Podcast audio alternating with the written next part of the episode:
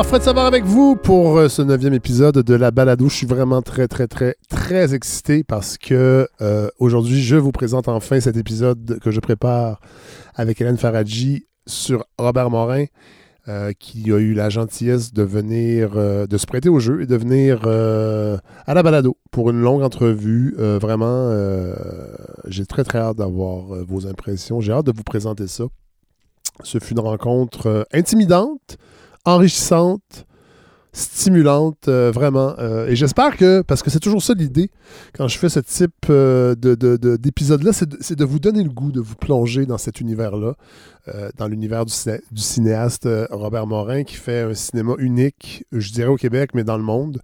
et moi, c'est un, cinéaste qui m'a marqué, et, sa démarche m'inspire encore, son indépendance d'esprit, son refus des conventions. Évidemment, je ne suis pas au même niveau que Robert Morin, on s'entend, parce que c'est un niveau sans concession qui est difficile. C'est une liberté qui s'est euh, forgée, qui est difficile à, à côté, mettons, mais c'est extrêmement inspirant.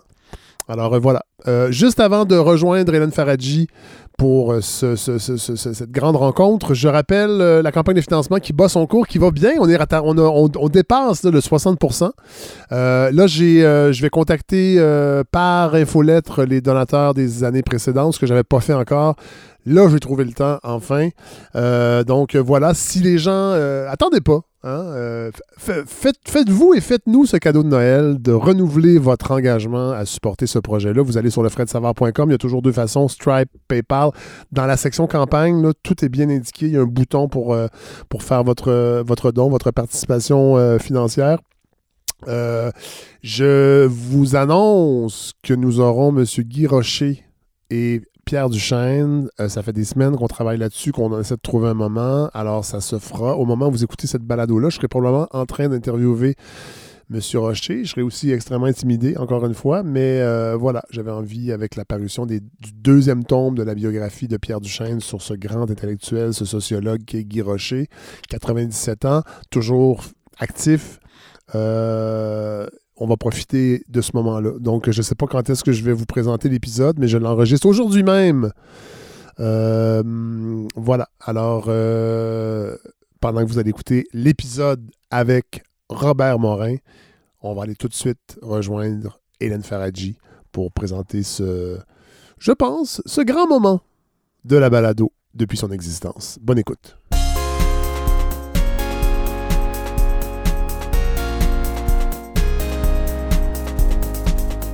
Alors, c'est avec euh, beaucoup de plaisir, beaucoup de plaisir, et je fais exprès pour pas en mettre trop, que j'accueille Robert Morin à cette balado. Bonjour, Monsieur Morin. Vous avez publié, je pense que c'est au printemps dernier, Scénario refusé aux éditions Somme Toute. Hélène est là aussi, Hélène ben pour plein de raisons, parce que vous connaissez le cinéma, alors que moi, je ne suis qu'un cinéphile en dilettante, mais parce que vous avez signé la préface de ce livre. Pourquoi? Pourquoi? Pourquoi? Ben, parce que Plein de raisons, en fait. Euh, d'abord parce que je trouve qu'on ne parle pas beaucoup de scénario quand on parle de cinéma. Et euh, ça, c'était l'occasion de le faire. Puis en plus, avec Robert Morin, qui euh, va pas aimer que je dise ça, mais tant pis. Et je pense un de ceux qui écrivent le mieux dans la cinématographie québécoise. et aussi parce que ben, j'ai un rapport au cinéma de Morin qui est très intense, Yes, Sir Madame, c'est le premier film québécois ah que j'ai vu ah, quand ah, je suis arrivée au Québec.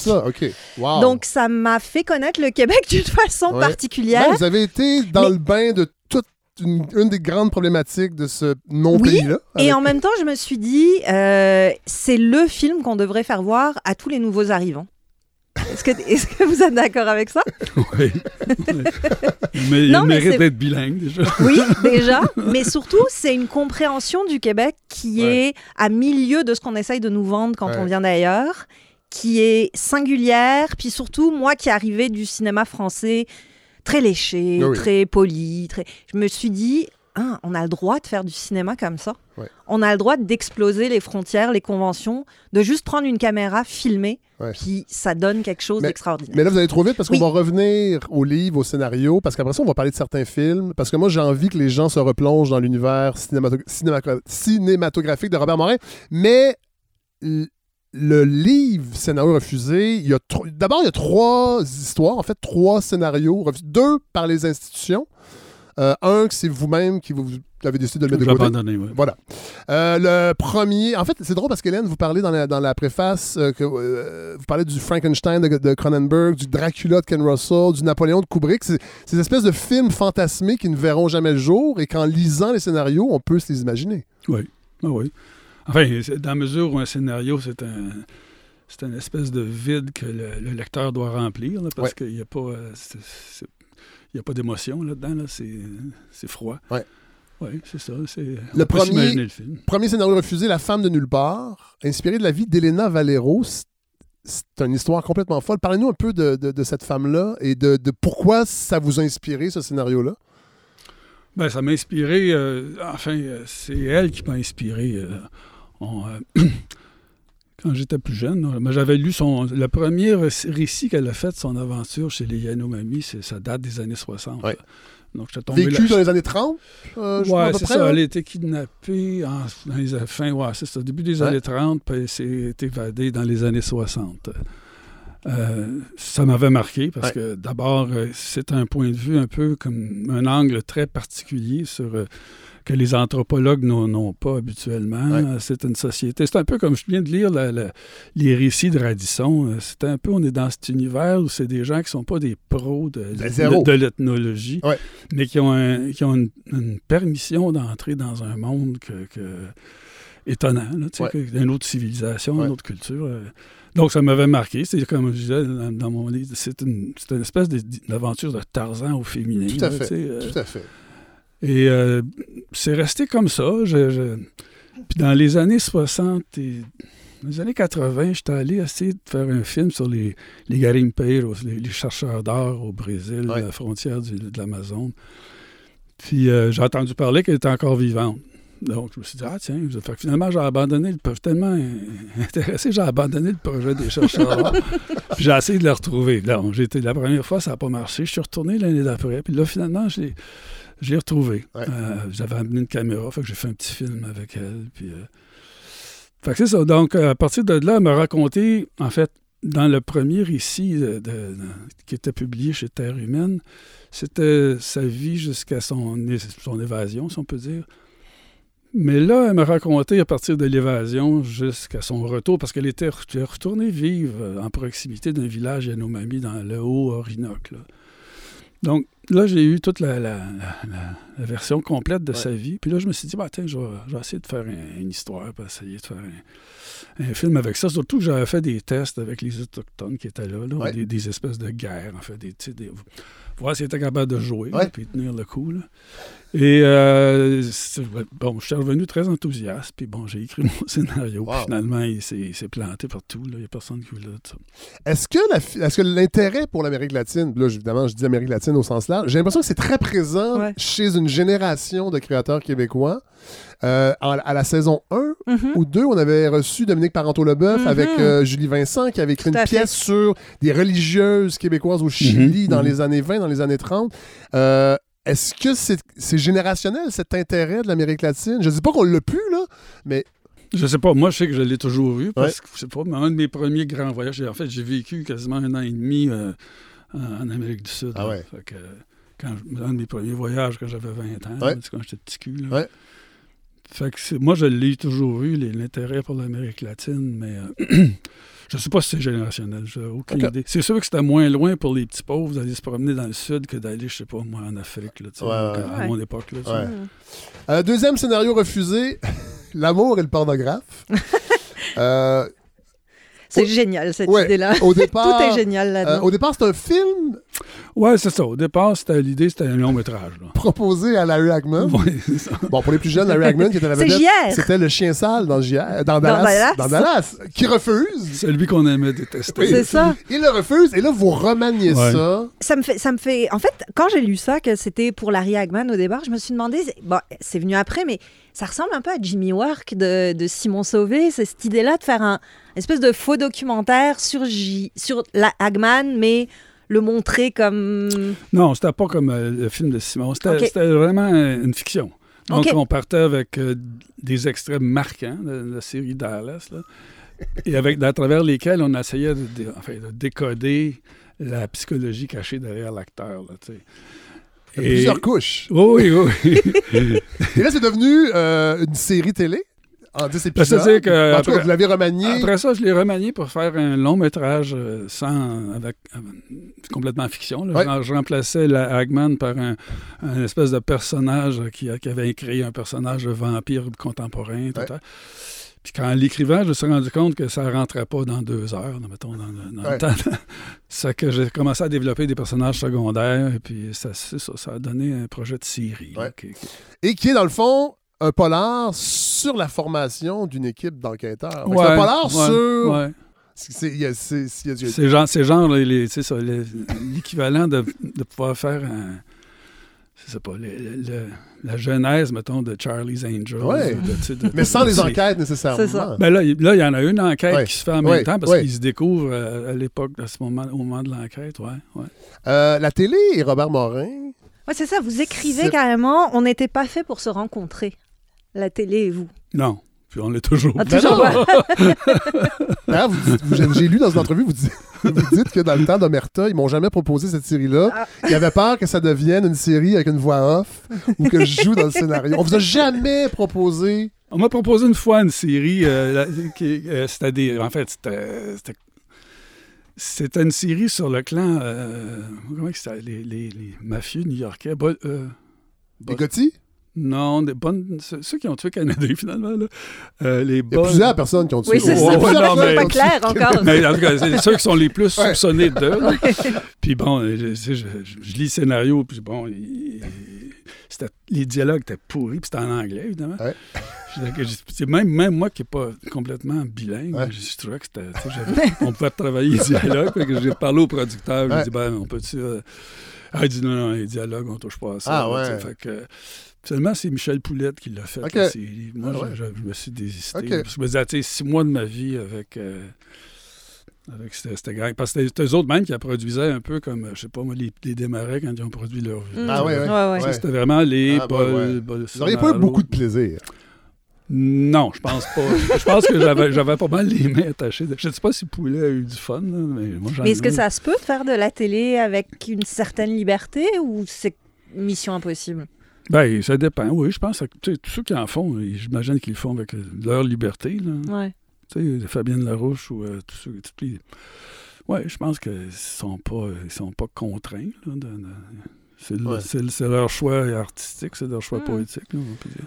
Dernier scénario refusé, là, c'est vous-même qui l'avez mis de côté pour plusieurs raisons qui, qui sont vraiment intéressantes. La grosse maladie, euh, qui revisite l'époque de Jacques Cartier par le regard de deux jeunes hommes, deux adolescents, est-ce qu'on peut dire ça? Ouais. Un autochtone, un Euh, français, Ouais, qui ouais. sont échangés pour Mm. devenir interprètes.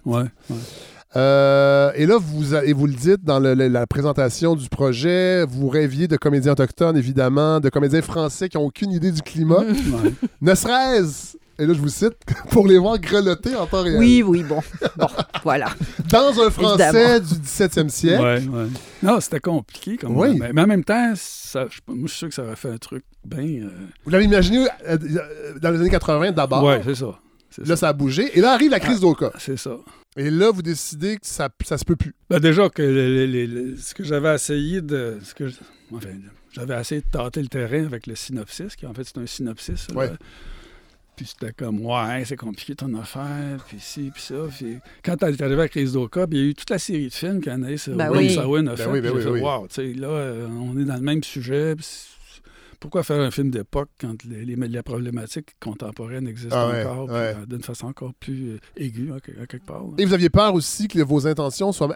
à l'époque, donc on parle des années 90, fin 80, euh, Ouais, depuis 90, là. que vos intentions soient mal interprétées par les gens des Premières Nations ou subir les sanctions. Mais maintenant, ça. Oui, c'est ça. Dans ce temps-là, non. Non, dans ce temps-là, c'était pas de- non, non? non, non, non, non. Mais Mais maintenant, oui. c'est clair Ouais. que tu t'embarques dans un, dans un spin euh, Ouais. de woke puis de toutes Ouais. sortes de trucs. Ouais, là. ouais. On va, on va reparler Hmm. de ça Ah tantôt. oui. Parce que là, il faut revenir. Oui, tout ça, c'est intéressant, mais moi, ce qui m'a passionné vraiment, c'est toute votre réflexion euh, au début du livre sur le scénario, euh, sur l'histoire du scénario, parce qu'il y a ça aussi, sur le financement. Commençons peut-être par. Parce qu'en fait, ça s'intitule Une brève histoire d'un genre et quelques considérations au sujet de son contexte. Point. Au Mhm. Québec. Point. En 2021. Euh, et là, vous vous rappelez, j'ignorais ça, au début du cinéma, le scénario, c'est rien. là. C'est des, notes techniques, Ouais. des croquis. Ouais, ou même, même rien. Là, tu sais, même quelqu'un. Tu sais, je veux dire, les frères Lumière, ils n'ont pas écrit l'arrivée du train. là, Non. sais. Puis bon, même Nosferatu, là, ça a été écrit, euh, c'est un coin de table. là, ça. Euh, on va reparler tantôt, vous me devancez, vous êtes beaucoup trop euh, perspicace. Euh, et là, le scénario va devenir plus littéraire quand les grands studios comprennent que leur fortune est liée aux millions d'analphabètes de la planète qui ont envie de se faire raconter une histoire. Mhm. C'est ça le cinéma, dans le fond.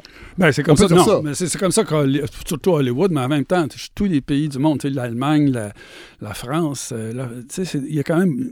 Le cinéma, ça répondait à une carence euh, culturelle, une carence ben, culturelle, oui, culturelle. Certaine idée de la culture. Ouais, c'est ça. euh, aux États-Unis, plus particulièrement, parce que les États-Unis, contrairement peut-être à l'Europe, euh, c'était un paquet de pecnos qui arrivaient là, qui étaient illettrés, qui Ouais. étaient des.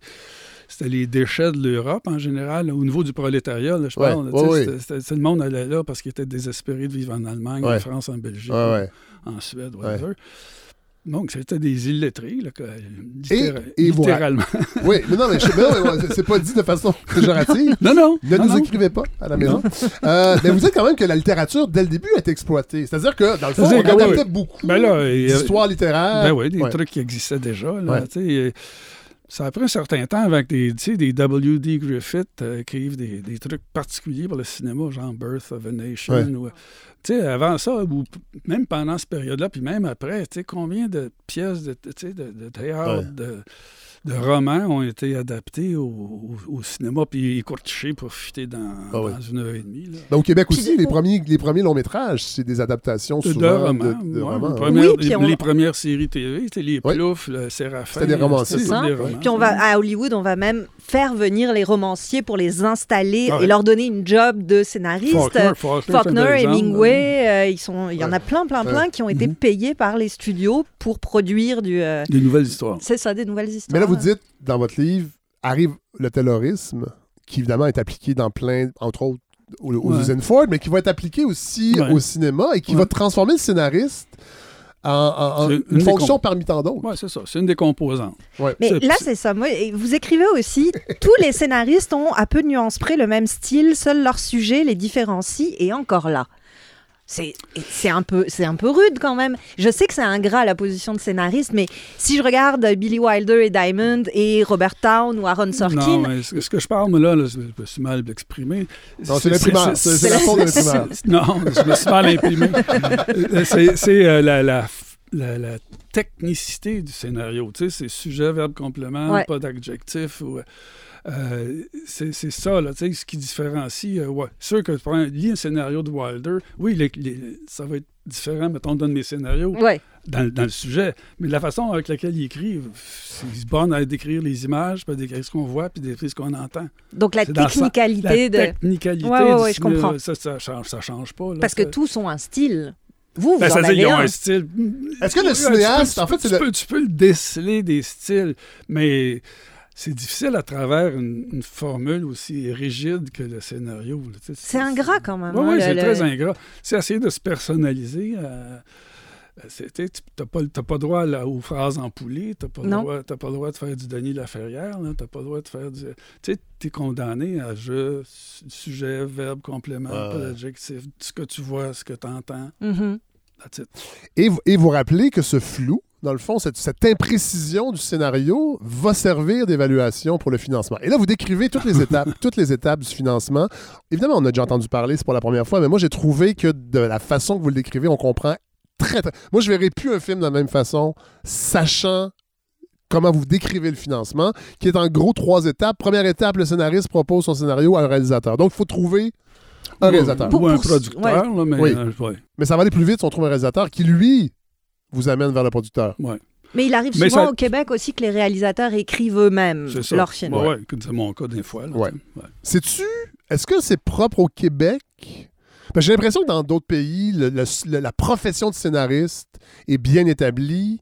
Euh, Est-ce qu'ici, parce qu'on a eu longtemps un, un cinéma peut-être financé de façon inégale, les, les- les- les- Non, je pense que c'est lié- je, je me trompe peut-être, mais j'ai l'impression que c'est lié au mythe de l'auteur. C'est-à-dire Mhm. euh, cette espèce d'idée implantée par les cahiers du cinéma dans les années 50 exact. que c'est la personne qui écrit et réalise, va, va récolter du titre d'auteur. C'est bien important d'être un auteur de cinéma.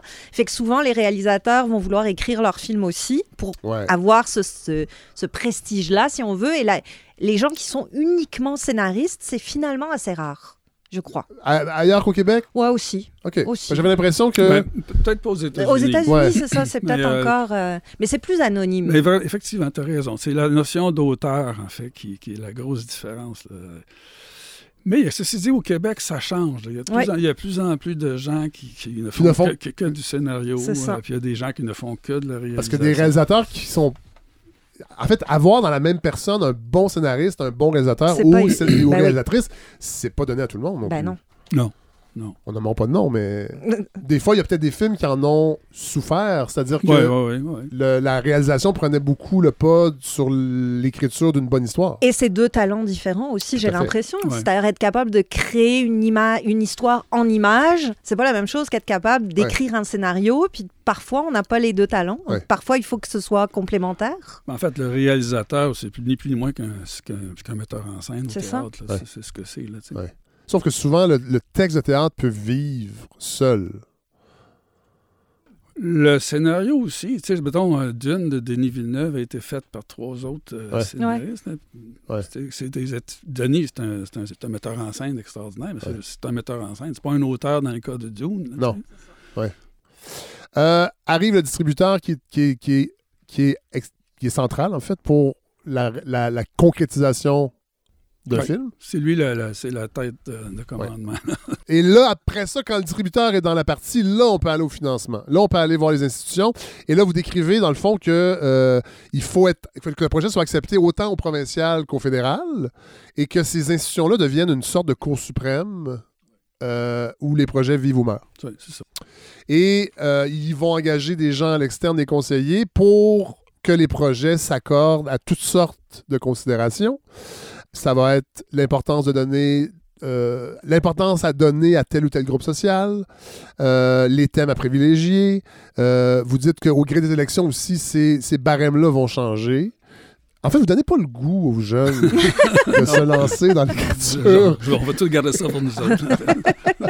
Mais est-ce que, est-ce que, bon, évidemment, vous n'auriez pas écrit la même chose plus jeune, mais est-ce que, parce que vous le dites, c'est pas une charge non plus là, non, en non, écrivant non. ça, Non, oui, mais reste que ce, ce procédé de financement-là nous prive d'une diversité de cinéma. mhm. Euh, vous allez plus loin que ça. Vous dites, euh, euh, pour le public québécois, c'est une humanité. en fait, elle, elle place le, le- le public québécois devant des films issus des humeurs d'un groupe très restreint d'individus et, et rétrécit notre champ de thèmes qu'on Ouais. pourrait être. qui- Ouais. qui pourrait nous être proposés. Ah oui, je persiste ici.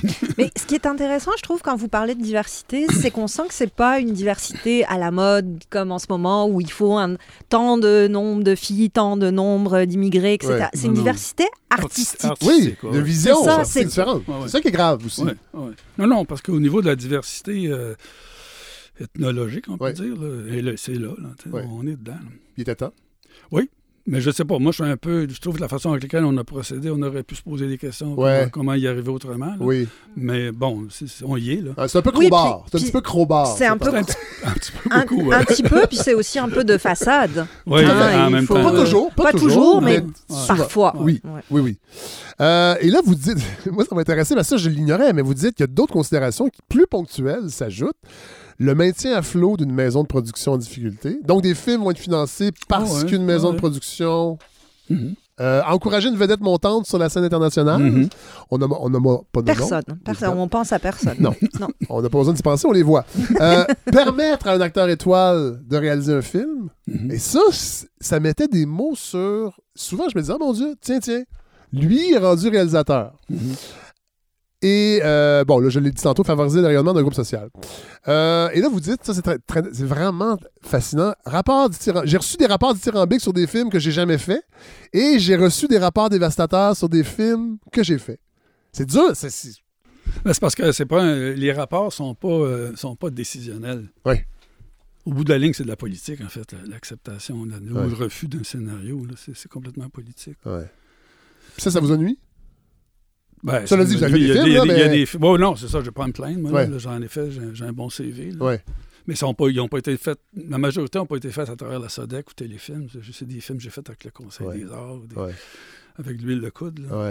C'est ça, il faut accepter, si on veut pas entrer dans ce Ah système-là, non, il faut, de... accep- faut accepter de vivre pauvre. Voilà.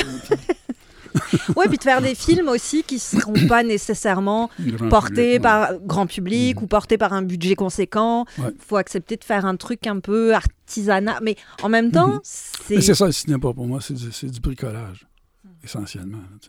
Mais est-ce que, est-ce que aujourd'hui, à l'ère, puis vous, vous, vous en parlez, mais, mais je voulais qu'on on y revienne un peu plus tard, mais sur euh, l'utilisation du numérique dans le cinéma aujourd'hui qui rend, dans le fond, euh, la disponibilité d'images qu'on n'aurait même pas imaginé il y a quelque temps. Euh, C'est extraordinaire, ça. Ouais, mais vis-à-vis quelqu'un comme vous qui venait de nous dire que ben, le cinéma, c'est du bricolage. Ouais, mais du numérique, le numérique, là, du CGI, c'est du bricolage. c'est du bricolage de luxe. Ouais. Oui, mais c'est du bricolage pareil. Ouais. Tu sais, c'est. En fait, ce qui est génial dans ce qui nous arrive, c'est la possibilité. de- En fait, nos limites imaginaires viennent de reculer. Là. Ouais. Sais, le, voyage sur la Lune de Méliès, Ouais. c'est quand même drôle à regarder, puis Oui, c'est fun, puis c'était bon. Mais aujourd'hui, ton imaginaire n'a plus de sais, J'imaginais, j'aime beaucoup euh, Melville, l'écrivain. Ouais. J'imaginais, moi, faire Moby Dick là, maintenant. Là. Imagine les plans que tu peux faire. Ouais. Le point de vue de la Mais- baleine sous l'eau, le bateau. Cela dit, c'est- extraordinaire, là, tu sais, la, la possibilité de, de- de l'image. mais vous le dites, reste qu'un film, c'est une histoire qu'on écrit, qu'on raconte. En partant, oui. Mais parce que des films magnifiques sur le plan technologique, on en a eu un puis un autre. Ouais. Si l'histoire n'est pas là, si- Ouais, ça se dégonfle très les, vite. les Marvel, c'est un bel exemple. Ouais. Bah oui. Ouais. Puis c'est- même difficile à concilier. C'est-à-dire que plus Ouais. on stylise l'image, plus on la fabrique, plus c'est cher évidemment, mais souvent plus on se repose là-dessus aussi. Puis on oublie Ouais. les personnages, Si on oublie l'histoire. Si vous aviez eu beaucoup, beaucoup de budget dès le début, vous auriez, on n'aurait pas la même cinématographie d'Orbert Morin. Sûrement. Sûrement. Ben, c'est comme Vous auriez fait le dernier Spider-Man, peut-être. Moi j'aurais aimé voir ça. Peut-être. Peut-être. Non, mais est-ce que c'est est-ce que, est-ce que c'est un sans dire un rêve, mais est-ce que ce serait un fantasme d'avoir accès à tous ces moyens de production qui existent aujourd'hui? Je pense justement, on parlait de Denis Villeneuve.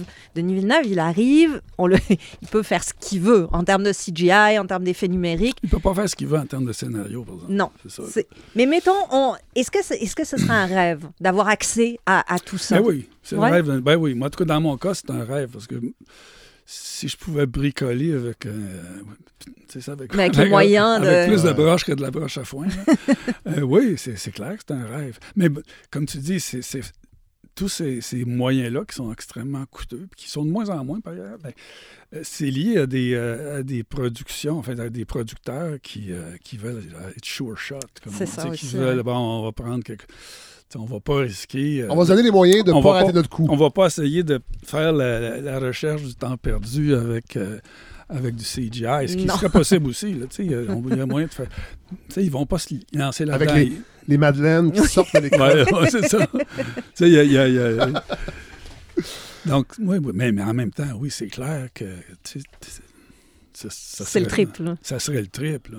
Ouais. Euh, vous dites dans, dans la partie euh, essai de, de- des scénarios refusés que vos scénarios ont été pensés comme des concepts structuralistes. Qu'est-ce que ça veut dire, ça? Ben, c'est-à-dire, c'est pensé que des. ah, c'est- pensé en termes de. De ce, ben, de ce que c'est le structuralisme, c'est-à-dire c'est pensé en termes de société, en termes de perception culturelle. de- C'est d'abord pensé comme une structure. Et de la déconstruire d'une certaine Ouais, façon. En fait, certains mécanismes. Oui, mais pas structuralisme, structuraliste. C'est-à-dire, le structuralisme, c'est une, c'est une philosophie, de, c'est une idée, c'est une philosophie euh, socio-politique. Oui. Mais le structuraliste, c'est, comme que la structure précède à l'histoire. Oui. C'est-à-dire que euh, tu décides de faire un film. Euh, sais, mettons, Yes Sir Madame, c'est un concept où c'est quelqu'un qui se filme lui-même. Oui. Ça, ça précède l'histoire. Oui. Oui. Euh, puis tous les autres films aussi, là, ça a toujours été un concept structurel. Plutôt. En fait, c'est que la structure commande C'est ça. comment l'histoire va se Oui, déployer. exact. Ouais. Puis c'est finalement très hollywoodien parce que les Américains, à eux, appellent ça le high pitch. Ouais. C'est-à-dire cette idée qu'on on peut pitcher un film juste par l'idée qu'il incarne. Ouais, c'est ça. Euh, vous voulez déranger de façon insidieuse les a priori. Ça aussi, Ouais. c'est dans votre livre. Ouais. Euh, parce que s'il y a une chose qu'on peut dire de votre- d'une grande partie de votre cinéma, c'est que c'est dérangeant. Ouais. Euh, Il y a même des films que j'ai attendu de voir. Attendu quoi? J'ai attendu parce que j'étais pas prêt. J'étais pas disposé.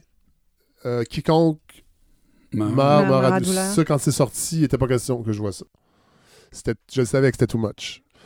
Euh, Petit Papa Noël non plus. Que j'ai eu. j'ai- ouais. Je trouve ça drôle que ça vous fasse rire.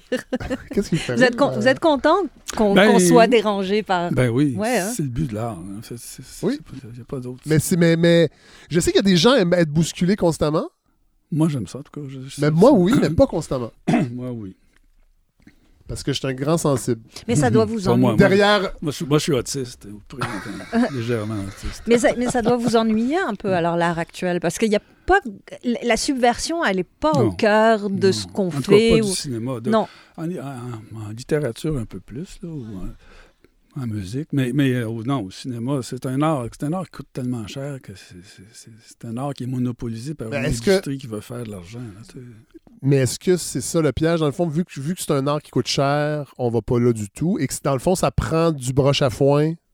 Pour, pour, en tout cas, pour faire de- du dérangement, là, Ouais, comme tu dis. ouais. euh, ouais, c'est ça. C'est- Tu peux le faire juste avec du broche à foin parce que si tu fais appel aux structures euh, de financement actuelles, ils vont pas se lancer dans de la. dans- Ils l'ont déjà fait, mais tu sais, moi, par exemple, dans mon cas ou dans le cas de certains cinéastes, euh, ils vont mettre de l'argent dans nos projets, mais à, con- à concurrence, de, mettons, de- de- d'un million, mettons. Ouais. Là.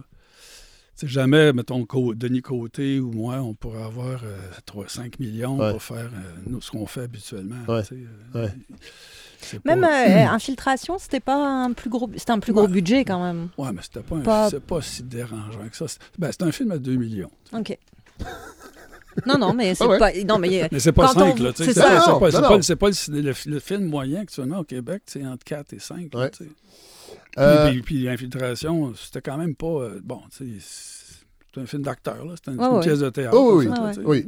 Euh, vous dites que votre inconscient déverse des choses dans vos scénarios à votre insu. Ben, comme tout le monde. Là.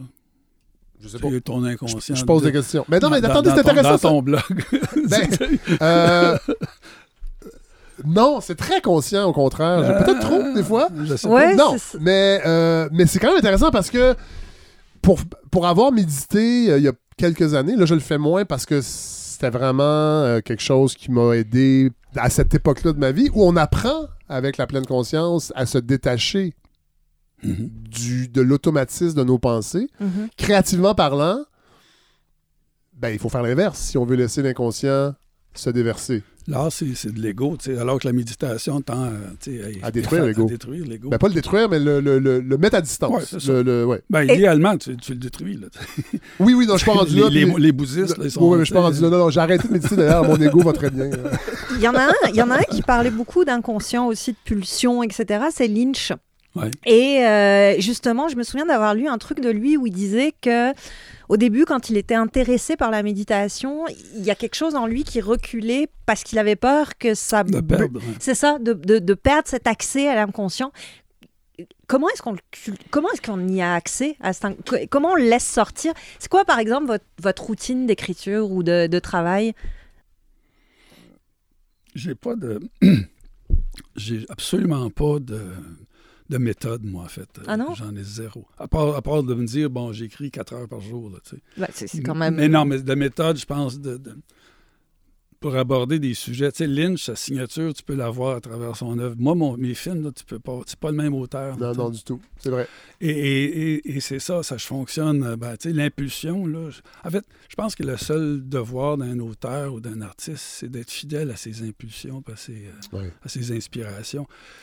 Et de pas essayer de. Il y a beaucoup d'artistes qui sont devenus poches, comme Picasso. Ben, on va prendre un grand, là.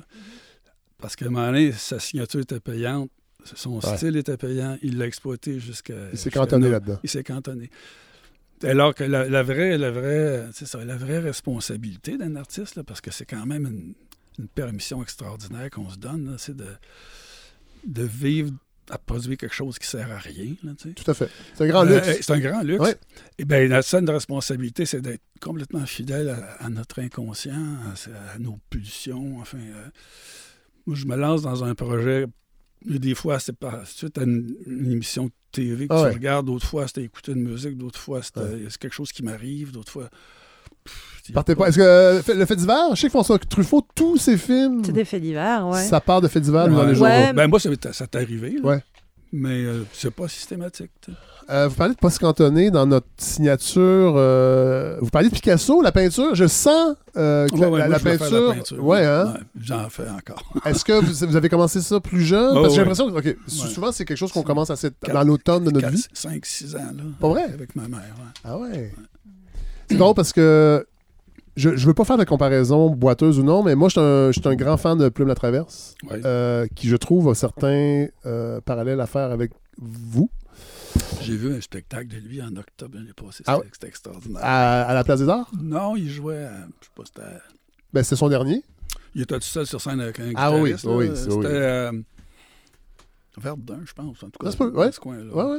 Moi, je l'ai vu. euh, je je vais Ouais, le moi revoir aussi, à moi aussi, je suis un fan. Ah ouais, hein? mais ça m'étonne ouais. pas. Moi non plus, ça Mais m'étonne lui, pas. ben, lui aussi, il l'a dit, a toujours dit. En fait, moi, je suis un peintre qui fait de la chanson. Ouais, c'est ça. Et c'est comme ça. Chaque chanson, il, il- Ah il- ouais. il les entrevoit comme un tableau. Brel était comme ça aussi. Pourtant, Brel, Ben, c'est des, concepts, ces, ces, Ouais. ces chansons-là. C'est Ouais. des concepts. mais je dirais que les comparaisons s'arrêtent parce que Brel est très expansif émotivement. C'est pour ça que je l'aime- il m'inter- il Ouais, m'interpelle Non, mais moins. c'est quand même des images. Ah oui, oui, oui, tout à fait. Tout à fait. Mais, là. mais Plume, ça aurait pas été un personnage extraordinaire pour un de vos films?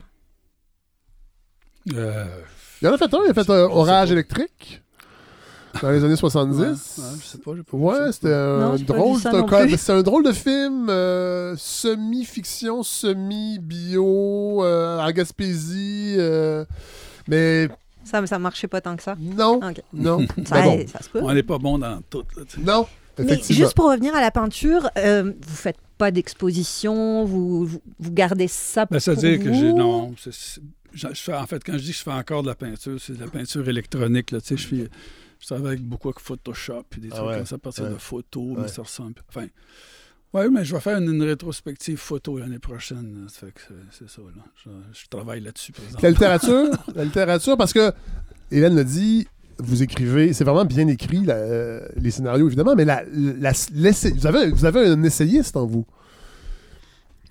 C'est- toi qui C'est vous qui le dites. Donc, tu peux me- vous, vous pouvez me tutoyer. Ouais. Mais est-ce que la, le- le- le- le- la littérature, c'est quelque chose qui vous interpelle plus en vieillissant euh, que le cinéma? Euh, parce qu'on on sent que c'était quand même important. Euh, On sent un plaisir d'écrire. Oui, oui, oui. J'écris souvent, tu sais, puis... et vous êtes là un grand lecteur, j'imagine. Oui, je lis beaucoup. Ouais. Mais euh, dire, dire que je voudrais faire un- de la littérature, c'est-à-dire du roman... ou- Non, de J'y ai, ai pensé déjà, maman, j'ai fait... Ouais. Tu sais, je suis bon à faire des scénarios. Oui, oui. Non, non, non, je voulais ça, pas euh, induire que. J'aime l'idée de développer des scénarios. Même s'ils verront pas le jour. Parce que ça, Même vous dites si- dans même s'ils verront pas le jour. euh, Ben, J'en écris cinq présentement Ouais. de front. là, Ouais. puis si- si- Hélène? Ouais, une toute petite question. En fait, on, on a parlé de votre plaisir à écrire, du, du plaisir à imaginer, euh, à, à triturer la forme. Mais est-ce que vous aimez ça, les tournages? Est-ce que le moment du tournage, c'est c'est agréable aussi ou c'est plus un passage obligé? C'est c'est drôle de question. Là. Euh, Merci, Hélène. Plaisir. Non, mais parce qu'à Ah, force, c'est important, oui. à force de parler avec des cinéastes, il y en a beaucoup qui me disent Ah, moi, j'aime le montage. C'est leur période préférée. Ouais, Il y en a ouais. d'autres qui. Ouais. Fait que je, je sais pas, je me, je me questionne Je là-dessus. trouve ça difficile, les tournages. Ouais. Ouais, ouais. Euh, ouais, c'est, c'est, euh, c'est, c'est le moment où, tu sais, ton... ton euh, En fait, le cinéma, la partie de tournage, c'est l'art du compromis. Là. Ouais. Le scénario, c'est l'art de la liberté. c'est- Donc, euh, le choc entre la. entre- C'est la décroissance, ça, je disais ça. Ouais, dites, c'est, euh, décroissance la après décomposition. décroissance. ouais. Non, c'est ça. C'est difficile à assumer, ça. De dire, OK, euh, là, à partir de maintenant. euh, Avec les moyens qu'on a. on- avec les moyens qu'on a, on s'en va en descendant. Là. Ouais. Mm. On s'en va en compromettant ici, en compromettant là. Euh, Oui, c'est toujours difficile, ça. Puis le rapport aux acteurs? La- le Ça, diriger les Ça, acteurs. j'aime ça. ouais. Ça, ça c'est le bout, c'est le bout le fun, en Ouais. fait, là, ça. Puis euh, pas tenter encore des, des, des, des, des rigs de caméra, puis Ouais. d'éclairage. Puis... Mais les acteurs, ouais. Au début, j'aimais pas les, ça, j'aimais pas les acteurs. Puis je faisais seulement des films, d'ailleurs, avec du monde euh, qui n'était pas des comédiens professionnels. Mais euh, j'ai- moi, j'ai appris à aimer ça, les acteurs. Puis, euh, ouais. Referiez-vous J'ai des... des... amis acteurs maintenant. Ben, Ah ouais? Vous-même, vous faites l'acteur aussi Ouais, de temps en ben, temps. ouais, ouais, Bouche-trou, là, ouais. Oh. ouais. Non, non. euh, Ben alors, Mais ouais, ouais, non. Les policiers, moi aussi, j'ai vu beaucoup de policiers Ah dans ben ma, carrière- voilà, vous ma avez- formidable carrière d'acteur. Et on vous retrouve, policier. Euh, ouais. Non, mais j'ai déjà fait des films au complet. ouais, ouais, ouais. Mais Oui. euh, parce que j'avais, je ne pouvais pas me payer un acteur, ouais. justement. Ah ouais? C'est le journal d'un coopérant. là, j'ai jamais- C'est juste pour ça. J'avais engagé quelqu'un d'autre. là. On fait des noms. Mais, Ouais, hein? ben, On fait des noms. Ah, je- j'avais pensé à Alexis Martin. Ah Ouais. Mais bon, tu sais. Mais est-ce que le fait peut pas se que- payer, ça. Parce, parce que là, il y, a- y y quand même. Il y a trois affaires là-dedans. Il y a diriger des acteurs professionnels, que vous, vous Ouais. savez leurs possibilités parce qu'ils Ouais. ils ont un métier. En fait, je les dirige pas. là. Ben, un peu. euh, Ben, non, je les laisse, les laisse donner. y a-tu beaucoup d'improvisation? Non, non, c'est pas de la. Non, mais dans certains films, on bon- sent qu'il y en a. Un bon acteur, là, il prend mon texte, puis je leur dis tout le temps, donne-moi ta meilleure shot. Là, tu sais. OK. Puis si, si- si j'aime pas ça, je vais te le dire. là. OK. C'est donc c'est pas vraiment dirigé, ça. non, je comprends. pas, euh, mais ça arrive après, après leur shot que je fasse Ouais, tu pourrais-tu rajouter ça? Ou Ouais, enlever ça? ouais, Mais c'est pas de la direction d'acteur comme tel. Tu sais, Il y a comme dans le sens que je prends pas en, en charge euh, de, de la pâte molle pour la façonner. Ah, ouais. c'est- Ouais. pas Kubrick, là. Non. Puis même, même chose pour tous les gens qui traversent un plateau. Là, tu sais, tu sais, des acteurs photo. Tu dis, regarde, moi je le vois, tu vas-y, là, mais si j'aime pas, je vais te le dire. Mhm. Tu sais, t'engages pas comme Falardeau, Pierre, il me disait, il dit, tu t'engages pas euh, un top violoniste à l'orchestre Puis symphonique. il disait comment jouer. Puis il comment tenir son archet, là, tu sais. Votre rapport avec Pierre Falardeau, parce que on va en parler tantôt, mais je trouve qu'il y a- il y a des choses, qui, qui- il, y a des, il y a des parallèles à faire, puis il y a des, il y a des trucs, vous êtes complètement ailleurs. Euh, Étiez-vous des frères d'armes dans le milieu du cinéma, étant les deux, j'imagine, qui ont eu le plus de scénarios refusés euh, auprès des institutions? Euh, non, on était des, des amis. En fait, des amis. On, on s'est pas vu si souvent que ça, mais on avait bien du fun Ouais. quand on se voyait. Mais non, autant en termes de cinéma, on était, aux antipodes. Ouais. euh, ouais. Non, mais il y a quand même un amour, je trouve, des, des, des pokés, des Ouais. gens euh, qui sont souvent mis de côté. Pas, pas, pas, pas juste, pas, pas mis de côté comme des junkies, par exemple, mais souvent des gens qui sont juste un peu dans la marge et qui ont. qui- qui ont- Mais on n'est pas seuls. euh, on n'était pas là. Tu sais, regarde, Forcier. tout- En fait, tous les cinéastes Ouais. de ma génération, ils, ont, fait, ils ont fumé des pokés. Tout là, Puis des tout- Parce que le Québec était tout- toute poké. l'histoire de la cave, euh, tu sais, des, des- des- tu sais, de la coop vidéo. Euh, on a fait des pokés. là. C'était c'était un peu comme notre marque de commerce au Québec. De, de- Ouais. tu sais, de- de- Ouais. là, ça a changé. Là. Ça a On- disparu là, on un fait, peu, on fait hein? des yuppies. Non, mais la, non, mais la, Non, la- mais la- ça. mais la société a changé. Le Québec Ouais, a ouais, changé. c'est ça. Oui, mais, Mais euh, les pokés, c'était pas la marque de Falardeau ou de moi ou de Forcier. C'était un truc d'époque. C'était comme pas mal d'époque. Touga, tu sais, ça Ouais, passe à tous ces films-là. Ouais. Ouais. c'est- c'est- La coop vidéo, euh, j'aimerais ça qu'on en parle parce que vous, vous avez participé à la fondation? Ouais. Le contexte.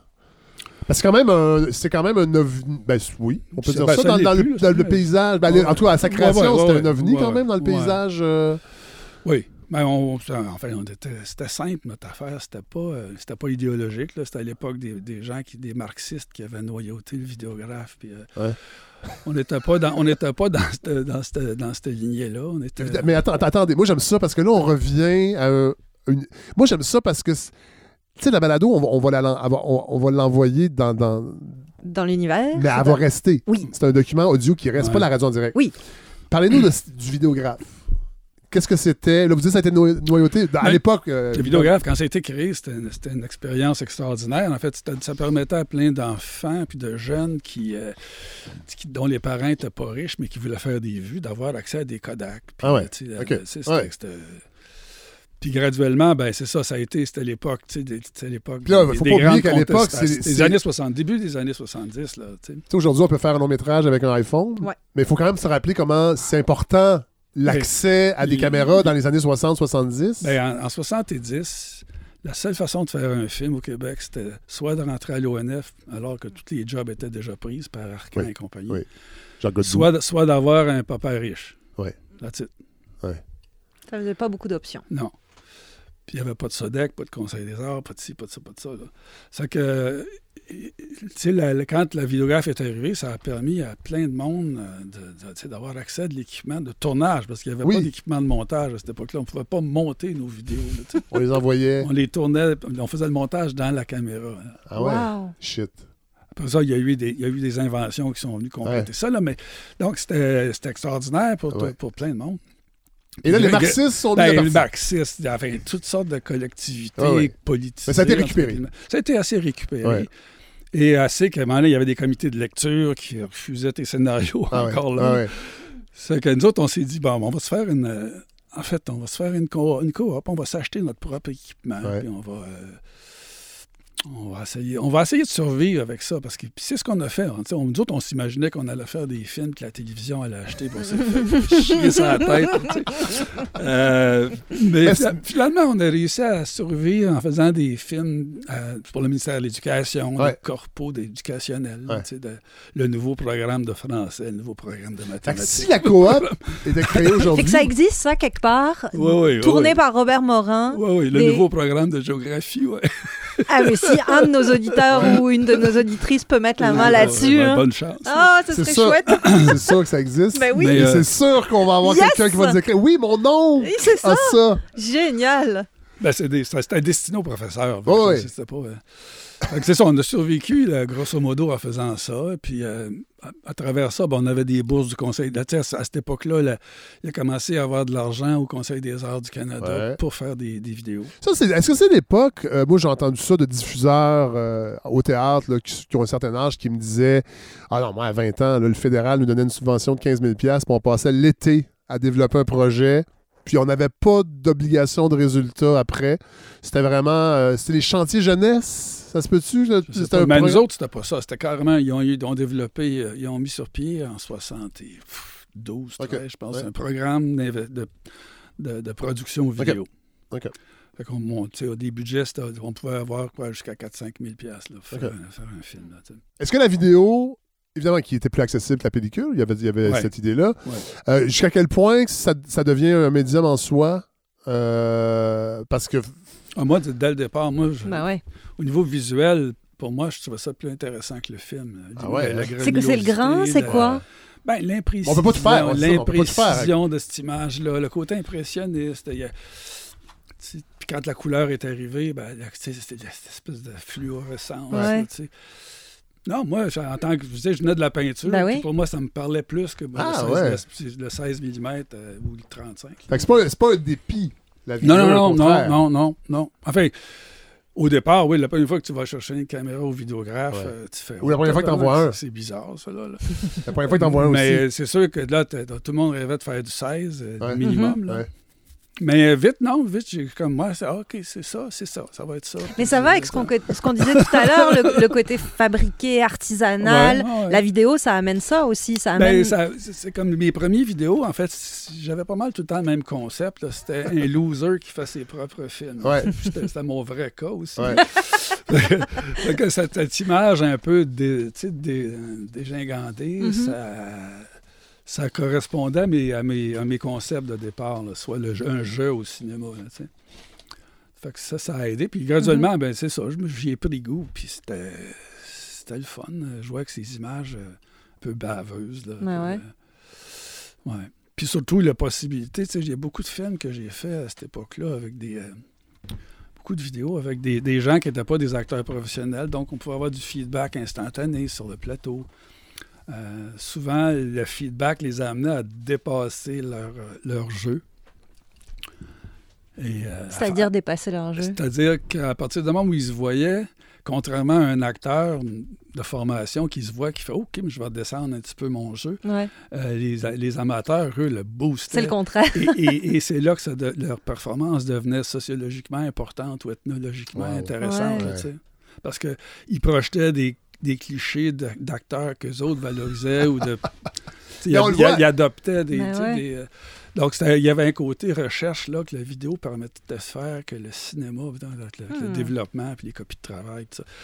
Donc, puis c'était malléable aussi. tu sais, si ça marchait pas, c'était pas bon, tu l'effaçais. Et ça, ces films-là, on peut les voir. Je, je vais le dire plus tard, là, puis on va le mettre sur la page Facebook. Euh, Il y a un coffret que la Oui. coop Le a. vidéographe. Voilà. Le vidéographe qui coffrait. Ah oui? C'est le vidéographe qui distribuait ces, ces- ces premiers films-là. Et qui distribue encore, d'ailleurs. OK, mais peut-être que la coop. Non, non, c'est là, je, moi, je l'ai acheté sur la coop. OK, parfait. On peut l'acheter, c'est 1976, 1997. Ouais, c'est le gros Euh, coffret quand même. Mais ça, euh, vous avez aucun contrôle sur la distribution? hein? Ça, c'est j'en veux pas non plus. Non, non, mais je veux dire, pour- parce qu'il y a des films qu'on- que j'ai pas pu trouver carrément. Non, non, ça, je le sais. c'est- c'est- c'est- Mais ça, il y a c'est- beaucoup de compagnies qui ont fait faillite. Euh, Ouais. Il y a beaucoup de compagnies qui ont été rachetées. Il y a des. Tu sais, Journal de coopérant, là, je, je, je, je peux- je sais pas où je, peux, où je peux le trouver. Ben, je peux te le passer. J'aimerais ça.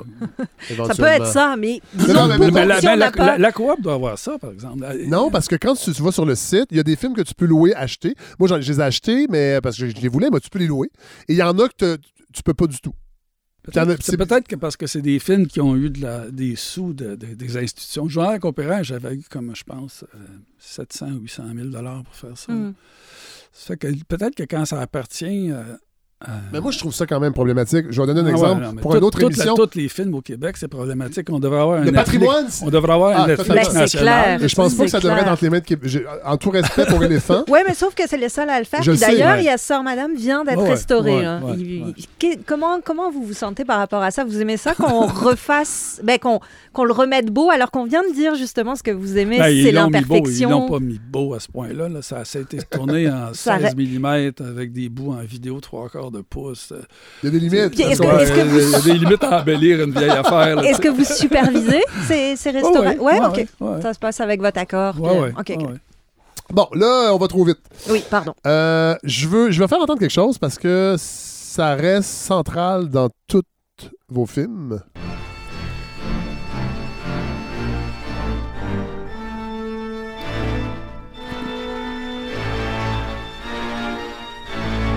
Bon, là, Robert Morin fait des drôles de faces. C'est la trame sonore de Nosferatu, Mhm. qui est le, le, le, le point zéro Ouais. de votre fascination pour la monstruosité, pour les monstres. Pour le cinéma, même. Oui. Ah ouais? Ah ouais, hein? ouais. Moi, avant Nosferatu, euh, j'étais un petit cul qui regardait du cinéma américain, puis des westerns, puis... euh, C'est quand la découverte de Nosferatu? Ça s'est passé au collège. Euh, un on avait un cours de cinéma qui était optionnel, puis ça nous permettait en fait, d'avoir un peu de congé, puis de regarder des lieu de faire de la physique et de la chimie. Là. C'est que, euh, c'est ça, il y a un Là, vous êtes au collège, c'est-tu le collège classique? Au collège, euh, au séminaire de Saint-Hyacinthe. Ah! êtes-vous, mascoutin? Ouais. Ben, j'ai, été mascoutin une dizaine d'années. là. c'est mon, c'est mon hood. Ah ouais? Ouais, je suis né là. C'est ça, hein, ouais. vous en parlez souvent. Ben de- oui, ben oui, ben oui. Ah bon, ok. Il semblait!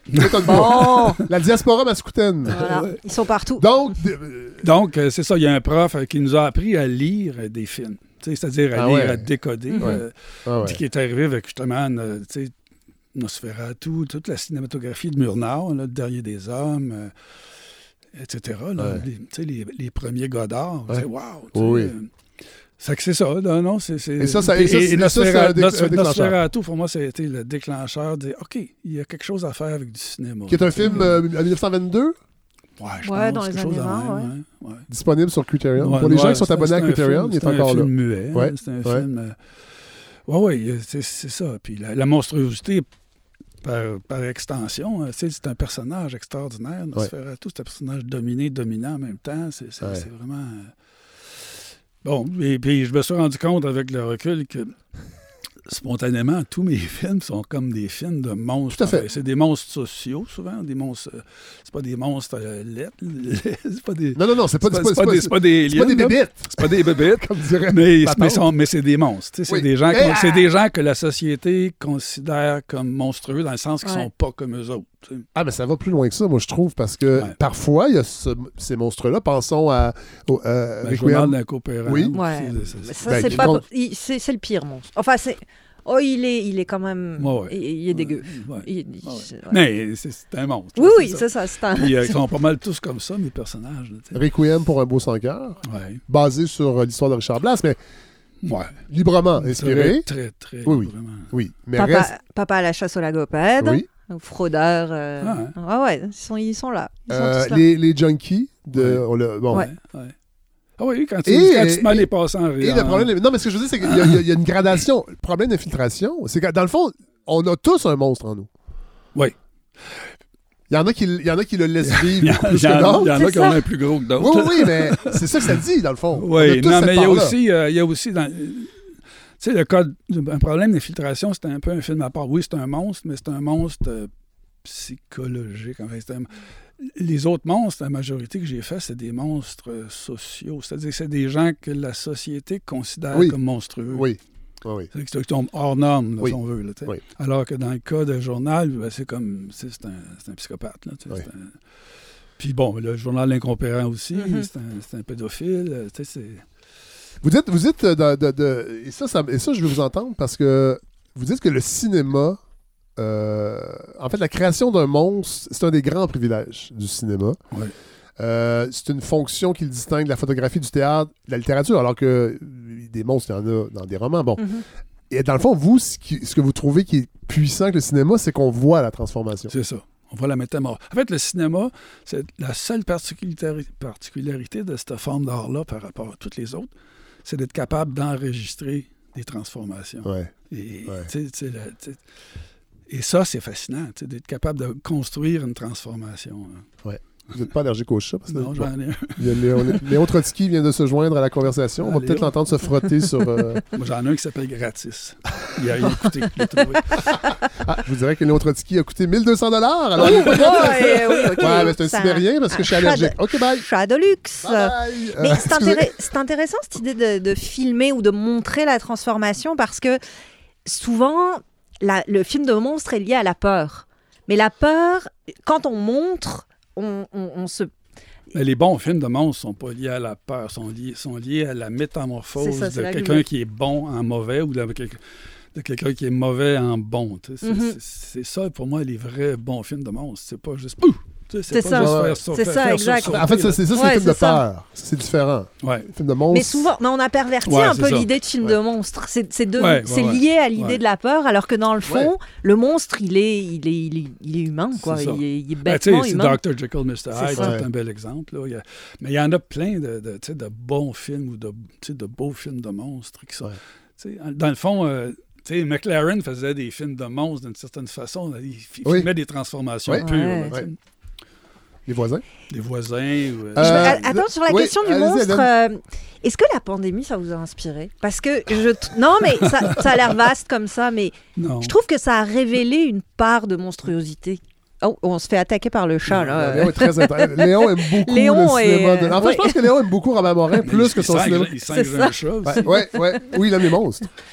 Mais c'est ça, La je trouve- pandémie, la Ben, pandémie, non. Oui, je trouve qu'il y a, une, il y a une- il y a une monstruosité qui s'est révélée au cours des deux dernières années Oui, dans, oui. dans l'humanité. Puis même l'arrivée de Trump, euh, les, les, cons- les conspirationnistes. c'est un bon monstre pour euh, un cinéaste? Ben oui. Ah, ah, Ouais. Donald Trump? Ah ouais. Ben oui, c'est un... Mais il s'est pas transformé. Il a tout le temps été comme ça, en fait. Ben, Bah, euh, non, il s'est transformé. Dans les années 80, c'était un sympathique millionnaire. ouais, Ouais. c'est vrai. Qui Non, était divertissant. Ouais, ouais, ouais. Ben oui, les romans de comment il s'appelle, American Psycho. là. Oui, Bret Euh, Easton Ellis.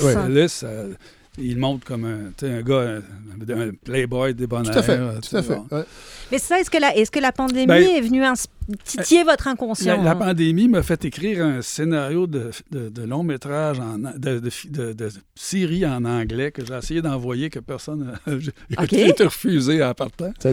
Ouais, j'ai écrit une espèce de. J'ai essayé de faire une espèce de prospective sur une dizaine d'années suite à la pandémie, d'une pandémie plus grave où il meurt plus de monde. là. Puis de voir. Ben, ça, Ce qui sera la prochaine, probablement. Ouais. Pandémie. Puis ça se Ah. passe dans un think tank, tu sais, Ben. les, les gens aux États-Unis qui, qui se regroupent. Mhm. Et euh, c'est ça. J'ai, ouais, ça m'a inspiré ça déjà, là, mais ça. ça n'a pas donné. En fait, il y a personne qui. Les gens à qui je l'ai montré ont fait bouf. Ah, Pourquoi ça coûte trop cher? Puis comme je l'écris en anglais, parce que c'est- ça se passe à, New- à Ah, Washington. Euh, bon. Ça donne pas accès à plus de financement de présenter un film en. Ben, j'ai essayé. J'ai de- essayé, je j'ai essayé de l'envoyer à Netflix, à tout le monde, puis ça, j'ai pas eu de nouvelles. Fait que, pff, à un moment donné, j'ai, abandonné. OK, moi j'ai envie de rentrer dans des certains films. On l'a fait un peu, il a touché, mais là, euh, j'ai subdivisé un peu, ben, c'est vous qui l'avez fait dans une entrevue. Vous dites que vous avez fait trois, trois genres de, principaux de films. Les films avec du vrai monde. Et là, je vais vous envoyer tout un extrait parce que ce film-là, euh, en tout cas pour moi, il est particulier. Kim Doc, il parlait, c'est que. Avec Guylaine, tu vois, des fois, il dit que, que je l'aime. J'ai peur que, que notre union aille jusqu'au mariage, puis qu'on ait. J'ai surtout peur qu'on ait des enfants, que les enfants qu'on va avoir soient comme moi, tu sais. Parce que je voudrais pas que mes enfants aient le même problème que j'ai eu. Je rêve à une vengeance, tu. Mais dans le fond, ça va être dur, tu. Faire ça, ben, je suis à moi-même, tu que je suis bon. Si un jour je devais faire une erreur, ce sera pas de ma faute.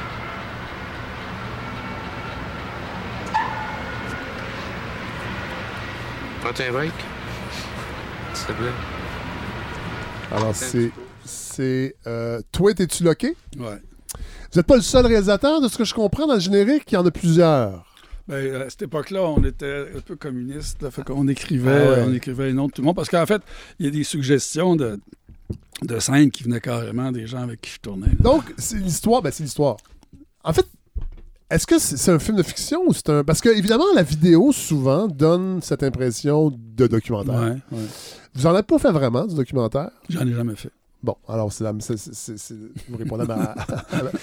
Pourquoi Mais ça- d'ailleurs mais attendez, que- attendez. Ah, Cela pardon, dit, pardon. ce, ce- ce film-là, on est quand même. On suit un gars de 24 ans qui, qui est un- une petite personne, un nain, Ouais. dans sa famille. Son frère est grand. Son frère est. Ouais. Plutôt normal, ouais. Oui. Et euh, s'inquiète, en fait, aimerait être amoureux, s'inquiète de son rapport aux femmes.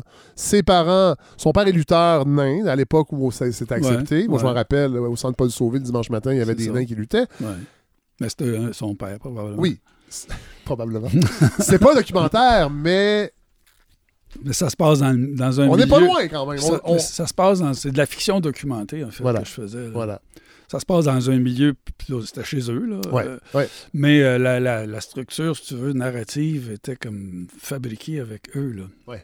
À partir de, de- de leur vie, quand même, là. Tu sais, je on, les Donc, remettait, on les remettait en situation dans des contextes qu'ils nous avaient racontés. Ouais. Rejouer des scènes. Ouais. ouais. Est-ce qu'il y a un aspect thérapeutique, je dirais thérapeutique, c'est peut-être bon- peut-être pas le bon mot. Non, mais j'imagine que ça fait du bien de jouer son propre rôle, bien qu'on sait que c'est de la fiction, puis qu'on exprime, parce qu'on le voit, la scène que j'ai choisie, on- Ouais. il est quand même au bout. Là. Il, est dans, il, il est dans une brasserie, c'est un concours euh, talent show, c'est Ouais. une, naine qui, l'en- qui emporte le prix. Ouais. On sait pas si elle trouve cute ou non. c'est Ben, même- Il y a un kick dessus. Oui, ben, en tout cas, c'est ça. Parce qu'il y a un kick avec une fille, mais c'est pas clair c'est qui. C'est elle, parce qu'il dit J'ai peur qu'on ait des enfants comme, comme moi. Là, Ouais. Puis là, il est très émotif. Il, il demande. De fermer, De fermer le Kodak. Ouais, c'est ça. C'est ça. Ouais. Tu sais, il y a comme des. Il y a des moments où, comme ça, c'est un- une partie assez documentaire, là, Ouais. parce que c'est pris Ouais. sur le vif, mais il y a d'autres bouts de bout, c'est carrément. euh, c'est c'est re- rejoué, ou c'est même moi qui leur disais non, gars, là, tu vas faire ci, tu vas faire ça. euh. Est-ce que c'est difficile de faire du- de pas faire ce documentaire au Québec à, à votre époque alors que le cinéma direct est tellement a tellement marqué et le Québec mais a fait sa marque Ouais, ailleurs. Ouais. Est-ce que ça a été difficile de ne pas choisir cette voie-là ou au contraire, il y en avait tellement? C'était, ouais, c'est ça. C'était. euh, Enfin, on- mes héros cinématographiques, à partir de là, je me suis intéressé au cinéma, puis ça a été vite, tu sais, les Perrault, Bro, euh, ouais, etc. Et euh, ce qu'ils ont fait était tellement concluant, tellement fort. Tu te dis, ben là, ça sert à rien de refaire la même chose. Non, non, non. Donc, le défi, Non, mais le, défi, le défi pour quelqu'un qui s'intéressait au vrai monde, là, comme moi, Ouais. euh, c'était d'essayer de trouver un autre angle d'attaque pour, pour les approcher. tu sais. Ouais. Et vous l'avez trouvé? Entre autres, oui, avec, c'est avec- ça. avec ce film. Ben, avec Compris. d'autres, là. Pour une fois qu'on en a un que nous autres, là, cette race-là, quand ils rentrent dans nos pioles, là, on se rend... quand ils filment, là, on a toujours la face collée sur le plancher, si on a des menottes dans le dos. Ben là, là, là, là, c'est nous autres qui tiennent le gros bout, là, comprends-tu? Il va comprendre. Non, non, non, non, il va comprendre. si- on va l'éduquer, il pourra plus jamais se cacher derrière sa caméra, ce gars-là. Là. entendu, il va éduquer du Mais il va peut-être en contaminer d'autres. Il va peut-être en contaminer d'autres. J'aime bien votre rire. Euh, ça, c'est Quiconque meurt, meurt à douleur. 1980 euh, 1998. Êtes-vous un fan de Georges Brassens? Oui. Oui. Parce que j'ai appris que ce titre-là, c'est un vers de François Villon Oui. qui a été repris. Oui. Plusieurs chansons de Brassens Oui. sont des textes de François Villon. Oui. À Château. Ouais. Il me Euh, semble que je ne l'ai pas vu. ça. Je ne l'ai pas entendu. C'est quelle chanson? Non, non, mais pas, pas Quiconque meurt, meurt à douleur, mais il y a- y, plusieurs chansons, quelques chansons de Brassens. Mais j'ai découvert, par contre, que Félix Leclerc a fait une version de, avec, Ah ouais? avec cette, cette chanson, Ah avec ouais? ce poème-là. Ah ouais? Avec une partie de ce poème-là. C'est la balade des pendus, je pense. Je me demande si euh, euh, Philistin, Philistin, Ouais. épicier, je pense que c'est un poème de François Villon. Bon, façon, C'est drôle parce que j'ai toujours trouvé que votre écriture ressemblait à celle de Brassens. Je trouve qu'il y, a quelque chose dans la- le, le- le côté très direct et poétique et brut presque parfois, viril aussi, masculin. Il y a une masculinité, Ouais. je trouve, qui, Ouais, qui ouais, est c'est assez vrai, Dieu, proche. pas, euh, Euh, on s'est parlé avant l'entrevue, il est arrivé une demi-heure avant. Ouais. On n'a même pas abordé ça, Non, mais effectivement. Mais je trouve qu'il y a- il y, a quelque chose qui... euh, Êtes-vous anarchiste comme Brassens un petit peu? Ben, en fait, là, il n'a jamais dit officiellement, mais. Oui, un petit peu. Ouais. en fait, ouais. je suis un peu, un peu bougon quand. Ah, mais ça, oui. Un peu, euh, ça. Ouais. Je comprends ça. Euh, donc, ce film-là, faut le remettre.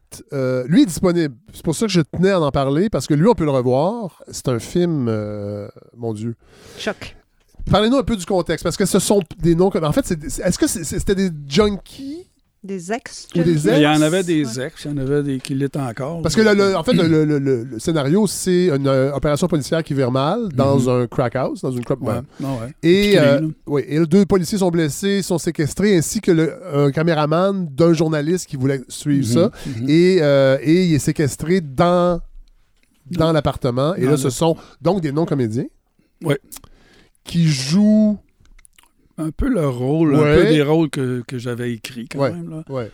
Comment ça se passe? J'imagine que vous disiez tantôt, euh, je dirige pas des acteurs euh, quand je travaille avec des acteurs, mais là, est-ce que vous. On sent que vous les laissez aller, que ça paraît. Oui, oui, oui. Là, dans ce cas-là, il y avait, il y avait un canevas assez précis, euh, d'une trentaine de pages, là, puis les scènes découpées en scènes, Ouais. une gradation, si on veut. Euh, je les laissais improviser ces scènes-là. Bon, en les faisant reprendre si je trouvais qu'il manquait de, de- ça manquait de, Ouais. de, de pertinence ou d'intensité. ouais, ouais. Donc, il y a eu des. Chaque scène est un peu souvent un montage d'une, prise, euh, de, trois, quatre prises. là. Euh, mais euh, il n'était pas, il était pas permis de, de les laisser dépasser. Euh, mettons, chaque scène était un- avait un thème, puis la scène suivante. Il n'était pas permis de les laisser dépasser dans la scène suivante. là. Donc, on arrêtait une chose à la fois, on faisait le montage. Dans, dans le fond, c'est les personnages qui disaient à la caméra d'arrêter. Euh, Ça arrivait souvent, c'est pratique, ça? Non, dans ce cas-là, c'est moi qui disais d'arrêter. Et euh, c'est ça. Donc, on faisait le montage à mesure. On avait une bonne idée de Ouais, OK, on va refaire dessus, ça là, on ne Ouais. le refait pas. on- Ouais. Votre rapport aux, aux, comé- aux non-comédiens, comment vous les trouvez? Comment. Autres, je les ai trouvés dans des, dans des, dans des, dans des crack houses, dans les piqueries de l'époque. euh, bouche à oreille. Bouche oreille on, on toque à la porte, on dit bonjour, vous voulez jouer dans mon film? La première fois, oui. Ouais, littéralement. Ouais. Puis finalement, je me suis rendu compte que c'était pas. euh, Ça allait être long, faire le- C'est ça. Ouais, que ça allait casting. être long, mais non, mais je suis tombé tout de suite sur quelqu'un qui m'a dit Ah, ben, regarde, euh, tu sais, il y a telle, telle, telle personne. Parce que je me suis rendu compte que, tu sais, des gens qui étaient vraiment en état de, Oui. de, de junkiisme aigu, euh, ça n'aurait pas été possible. Donc, Ben, en fait, il y avait, là, il y avait, il y, a- il y a- il y avait une limite que vous auriez pu Ouais, franchir d'être, voyeur. Aussi. J'imagine qu'il y avait ce risque-là. De non, pas... mais non, mais je, je voulais pas. tu sais, je- J'avais quand même. Il il était quand même question de passer à travers un scénario. là. Oui. Et je me disais Oui. qu'il y a des gens qui seront pas capables de tenir la route, Ouais. de Mm. tough à run, comme on dit. Donc là, je me suis re- enfin, je me suis retourné vers des gens de fil de bouche à oreille, Ouais. là, de- qui étaient des, des gens sur des programmes de méthadone. là. Ouais.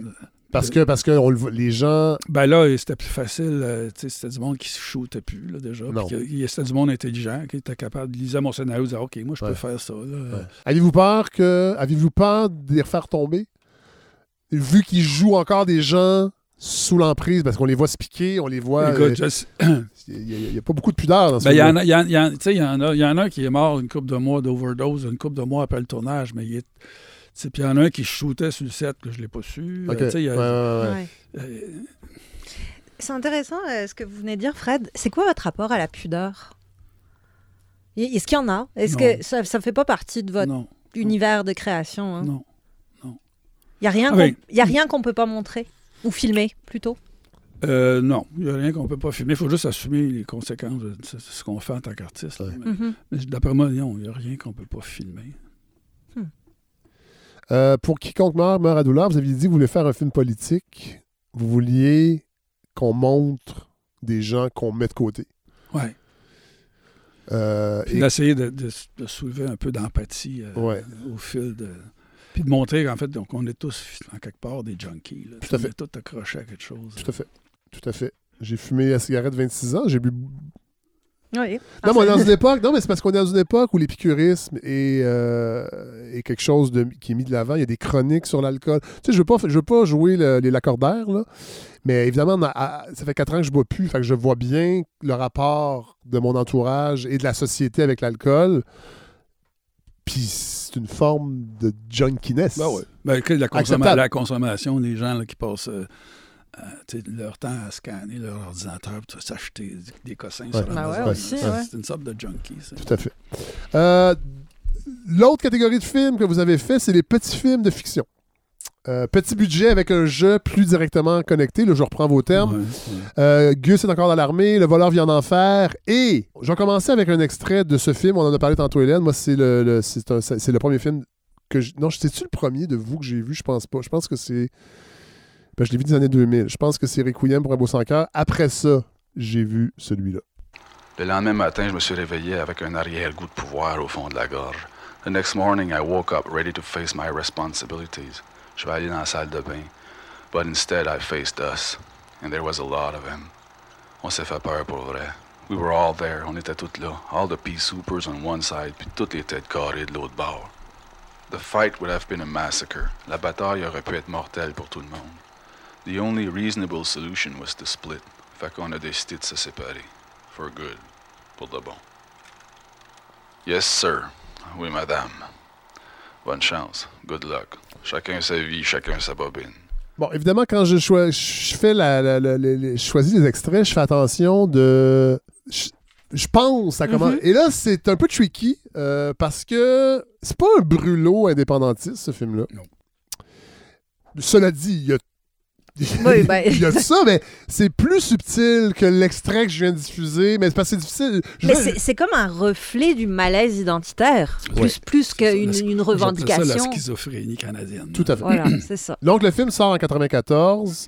Rapidement, à la mort de sa mère, Earl Tremblay hérite de 19 bobines euh, pour qu'il puisse retrouver ses racines. Ça- ça- en fait, son- son- dé- résoudre sa crise identitaire. Et là, replonge dans son passé. Et là, j'ai appris en, en préparant l'épisode que ces bobines-là, entre autres, c'est du stock shot des îles de la Madeleine.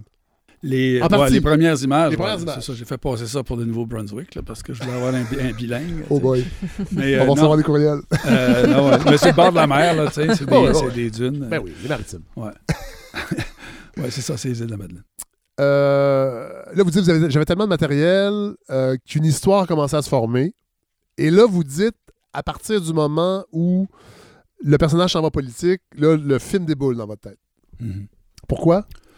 Parce qu'en Ben, fond, on peut réfléchir à ça sans l'aspect qui se présente en politique. Moi, évidemment, c'est une partie, ben, j'ai connu le- cette campagne-là, j'avais 17 ans. Ça- en fait, mes premiers émois en politique, c'est c'est Brian Mulroney. Mulroney qui, Mhm.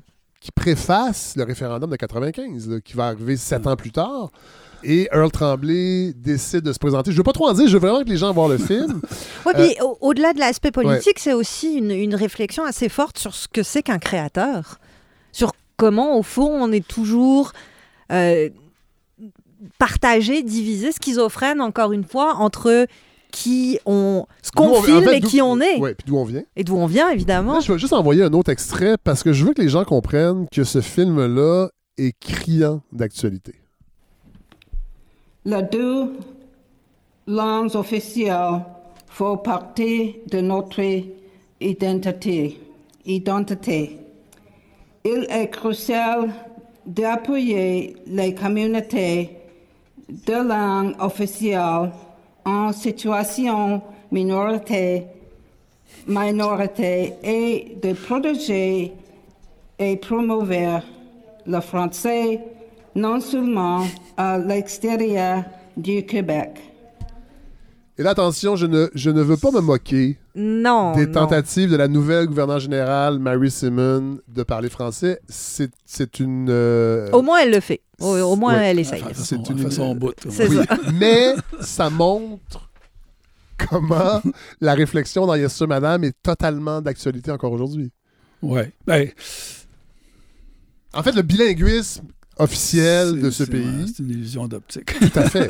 Et, et le- et votre film réfléchit sur ça, mais sur le- la part individuelle, le choix individuel de, de, de ça, de ce bilinguisme. Parce que c'est ça le problème Mhm. aussi. là. Pas le, juste- le décalage aussi, c'est-à-dire que ces, ces- ces gens-là, c'est-à-dire le, personnage qui se dédouble, Oui. au début, il est fidèle à lui-même, puis graduellement, il, il vient en conflit avec Oui. lui-même. Ce qui est fascinant, c'est qu'au début, c'est une, c'est une traduction. Ben, on a Assez Ah, fidèle, assez fidèle. Mais puis- plus le film avance, c'est ça, le f- c'est ça le fait qu'il se dédouble. Ben oui. dire Mais dans le fond, est-ce que c'est aussi une façon de dire que être- vouloir devenir canadien, c'est de devenir fou? Non, en fait, je pense pas que c'est. En fait, non. Ben, c'est- lié c'est- En une- tout cas, c'est difficile parce que, tu sais, on rêve juste dans une langue. là. Ouais. Oui, il y a, il y a des choix Ouais, à faire. Absolument. Ils se font tout seuls. Oui. Moi, je sais, j'ai vécu à New York un bout de temps. Puis où j'ai vécu en Amérique du Sud. Puis à un moment Mhm. donné, en Amérique du Sud, après un an, là, tu rêves en espagnol. là. Ah ouais, hein? Puis après euh, six mois en anglais, tu rêves en anglais. Ouais. Ah, il y a des gens ici qui rêvent en anglais puis Ouais, ouais, puis qui sont francophones là, depuis, sûr, depuis c'est longtemps. sûr. Euh, J'ai appris des, des anecdotes vraiment euh, très, très savoureuses sur, euh, sur Yes Sir Madame qui a été diffusée à Radio-Canada. Euh, et là, vous dites, c'est pourtant une comédie, mais ce fut difficile. Il y a deux départements, celui des acquisitions et celui de la programmation, et il semble que les deux ne se parlent pas. Le film avait gagné quelques prix en Europe euh, et ils ont décidé de l'acheter. Euh, et là, la programmation, ils, se- ils se sont demandé quoi faire avec ça. Et là, vous dites que deux fois le film est- euh, devait passer et mes chums qui avaient programmé leur vidéo se sont trouvés avec un autre vue. Ouais. ça, c'est drôle la tabarouette, ça. Ben, c'est ça, Radio-Canada, euh, ils ont commencé parce qu'à l'époque, c'était compliqué de vendre des vues spéciales. euh. Ouais. Et, premièrement, il essayait de nous décourager. Il faisait passer la vue à- au, euh, au système, euh, au département technique. Oui. Fait qu'on recevait, moi j'ai reçu pour hier soir, madame, un document d'à peu près 150 pages où chaque séquence était analysée techniquement. Ici, il y a trop de lumière, là c'est Ben sous-ex, voyons. là c'est... Ouais, ouais, ouais. Alors, Chaque- le film est fini, là. Ben oui, fait, là. Avant qu'il l'achète. D'abord, avant de l'acheter, il faisait passer euh, un test technique. Il l'envoyait au département technique. Forcément, c'est un film broche à foin. Ben oui. C'est ça. c'est- que là, écoute, j'ai reçu une brique à peu Mais près est-ce de, qu'il- de est-ce qu'il- 200 pages. de- Est-ce qu'il demande de corriger ça? Non, non, ça, c'est des recommandations. Après ça, il envoie ça au, au département, je sais pas. Il envoyait ça au département des acquisitions. Et là, le département des acquisitions, il décidait de l'acheter ou pas de l'acheter, dépendamment de la Hmm, qualité technique. Sauf que là, dans ce cas-là, la qualité technique était tellement pourrie que je sais pas, il y a quelqu'un qui a dû intervenir pour l'acheter. euh, Ah oui. Quelqu'un qui a dit, hey, je pense que c'est un bon film, on Ouais. devrait le diffuser. mais puis là, Ça parle ça- de bilinguisme. mais là, et puis là, il y a- il y a deux fois, ils m'ont dit, ah, tu sais, on va le passer, là. Bientôt, pas, là. moi, à tout à l'heure. Ouais. Et c'est ça m'arrive. Finalement, ils l'ont passé à minuit le soir, en quelque part, là, tu sais. je- C'est drôle parce que le film, il y a- le- dans le film, il y a, la- il y a au Canada, là, c'est- Oui, Ouais. oui. Puis à la fin de la télévision, à cette époque-là, il y avait un autre. Ben oui. Tu vois que les gens se sont tapés, Ben, en fait, deux, au début- se sont tapés deux au Canada. Il y avait le matin, quand, quand la station Ouais, ouvrait, ouais. Puis le soir. et le soir. Mais moi, ils ont passé le soir. Ah, j'imagine, ça doit être cinéma Oui. d'ici, le dimanche soir à minuit. Ouais. Euh, et là, ils vous ont demandé... Ils l'ont passé en anglais, parce qu'ils l'ont passé sur CBC aussi. Ah ouais? Ah, mais à minuit aussi. Je me rappelle, à Tom et Goyan m'avait appelé. Il dit Hey, Je l'ai vu, t'as vu? Ah ouais. Ouais. Mais euh, et là, ils vous ont demandé de faire une petite intro? Oui, oui, oui. il et de demandé. préciser que le propos n'engageait pas C'est Radio-Canada. Exact. C'était ouais, ouais, ouais, ouais. Ah oui, ça, ça s'appelle se padder. euh, tu sais. Wow. Alors, Wow. pour toutes ces raisons, courez voir le Oui, film, qui est disponible. D'ailleurs, sur la cop vidéo, on Ben, peut, on peut l'acheter. Puis il est aussi sur, euh, il est sur euh, Elephant. Exactement Oui, comme oui. j'ai dit tout à l'heure, il a été restauré, Oui. puis il est notamment à la Cinémathèque dans les jours qui viennent. Oh oui, oui, sur, ouais. ah, fait que oui. sur grand écran, ça- Oh. si vous êtes à Ah, ben oui, Montréal, ben oui, ben oui, allez, ça vaut la peine. Autre film, euh, petit film de fiction, euh, Petit Papa Noël. Ouais. Euh, Ouais. Là, je vais dire, euh, lui, ça a pris du temps avant que je le voie aussi. Parce que. euh, ben parce que j'ai un rapport particulier, moi aussi, avec euh, mon père. Mhm. Et le personnage a un rapport particulier euh, avec son père. Je vais, oh, je, je vais envoyer l'extrait tout de suite. Autre film disponible en passant. Tous les films que je- j'envoie, sauf un, euh, on peut les voir. C'est ça qui est la beauté de la chose. Aujourd'hui, je te condamne pour sadisme, harcèlement, cruauté mentale envers ma mère, puis envers moi, puis envers tous tes serviteurs qui continuent à te torcher sans jamais se faire dire merci. Aujourd'hui, là, aujourd'hui, je vais être un libérateur, ne serait-ce que des objets qui t'entourent, puis que j'use des yeux comme les barreaux d'une prison depuis dix ans. C'est fini, là, Pops. Fini le temps de te maintenir en vie à tout prix. Là, là, Là, c'est le temps de mourir. Oh mon Dieu! Mon Dieu, je, je croyais que M. excusez. Morin était seul. Je pensais pas qu'il y avait quelqu'un. Mais Excusez-moi, je, je pas, euh, c'est ça, je, fais- je- je viens de Vancouver, moi. Fait que les, euh, puis je sais pas si quand que je vais pouvoir revenir. Fait que j'ai pensé que je viendrais faire une couple de petits films de famille, des souvenirs. là. Ah oui, mais euh, vous n'avez pas euh, à vous en faire, là, M. Morin, là. C'est fort. Je dis, Ouais. c'est comme le roc de Gibraltar. Vous n'avez pas à vous inquiéter. Il a pas l'air trop rock comme c'est là, mais. Mais euh, non, non, mais euh, je vous dis franchement, là, ici, il y a des très bons soins. Ils mangent très, très bien. Et puis, euh, comme je vous dis, le personnel vient de visiter régulièrement. Puis en plus, là, vous avez votre... Autre film brûlant d'actualité? Parce que c'est Noël?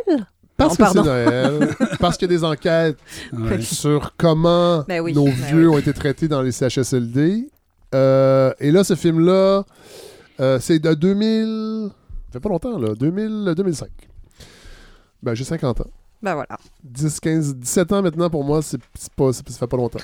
Euh, donc, c'est un homme qui vient régler ses comptes avec son père, qui rentre le voir en CHSLD. Euh, évidemment, c'est vraiment un film. euh, c'est un. Hélène, parle Oui. de ce film-là. avant que, avant C'est que la je patate chaude, là. ben oui, euh, là aussi, on retrouve un personnage schizophrène.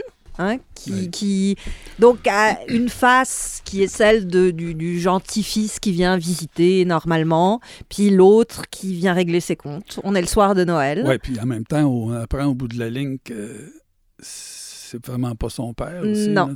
Oui. C'est ça. Ouais, fait que c'est doublement, c'est triplement Voilà, c'est schizophrène. comme triplement schizophrène, puis c'est un. C'est un, homme, c'est un homme qui a été un boulet pour sa famille depuis longtemps, euh, à, à- à plusieurs niveaux.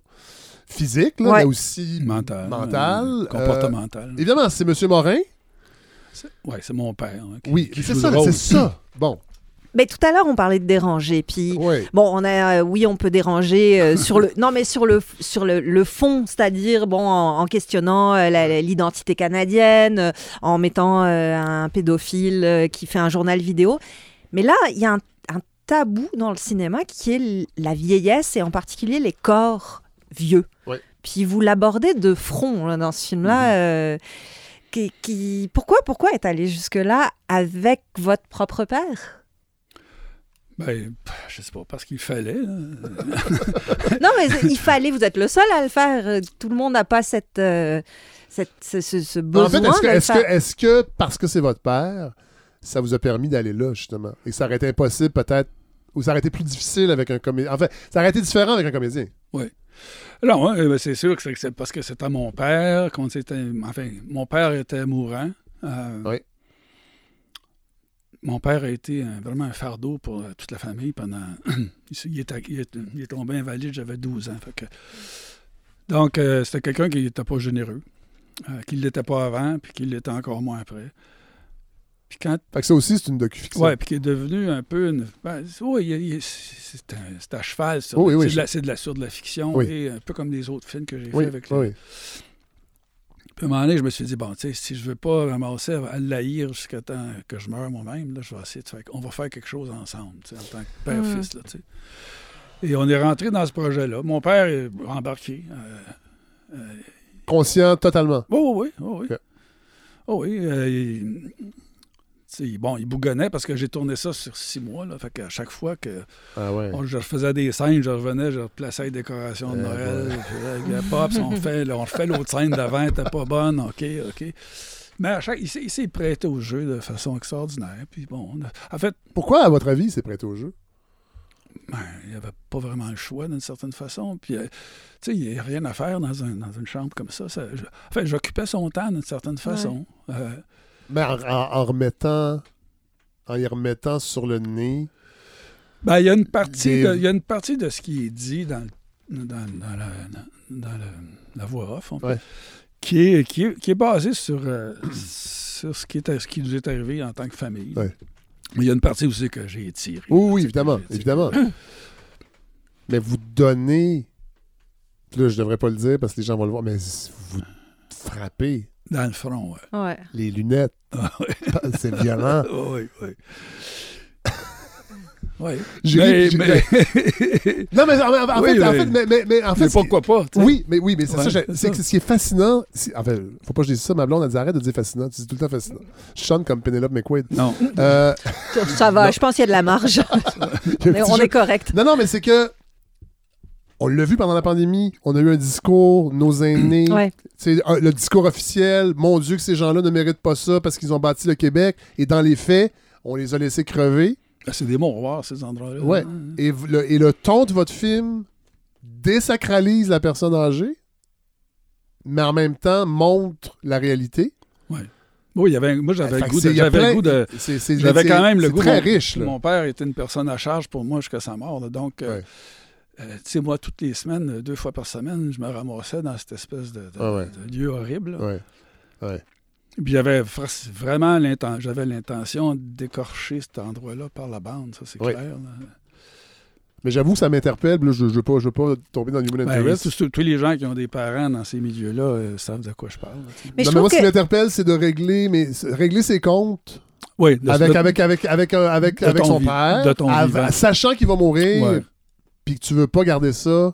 à- Mm. Ben moi, je l'ai vécu. J'ai pas fait de film parce que je, Ouais. je- je- j'aurais pas fait, j'aurais pas fait de film, mais je l'ai fait. Puis ça, c'est vraiment important Mais tu pour vois, la suite. Oui, parce que je- mon père, je rêve encore à lui des fois, puis Ouais. euh, c'est pas des, c'est, c'est des beaux rêves. Je, veux dire, je- Ouais. je m'ennuie de lui d'une certaine Ouais, façon. là. C'est pas, ouais. Si j'avais pas fait ça, je sais pas. Probablement qu'il serait resté, comme on dit, une crotte sur le cœur toute, Ouais, toute ma vie. là.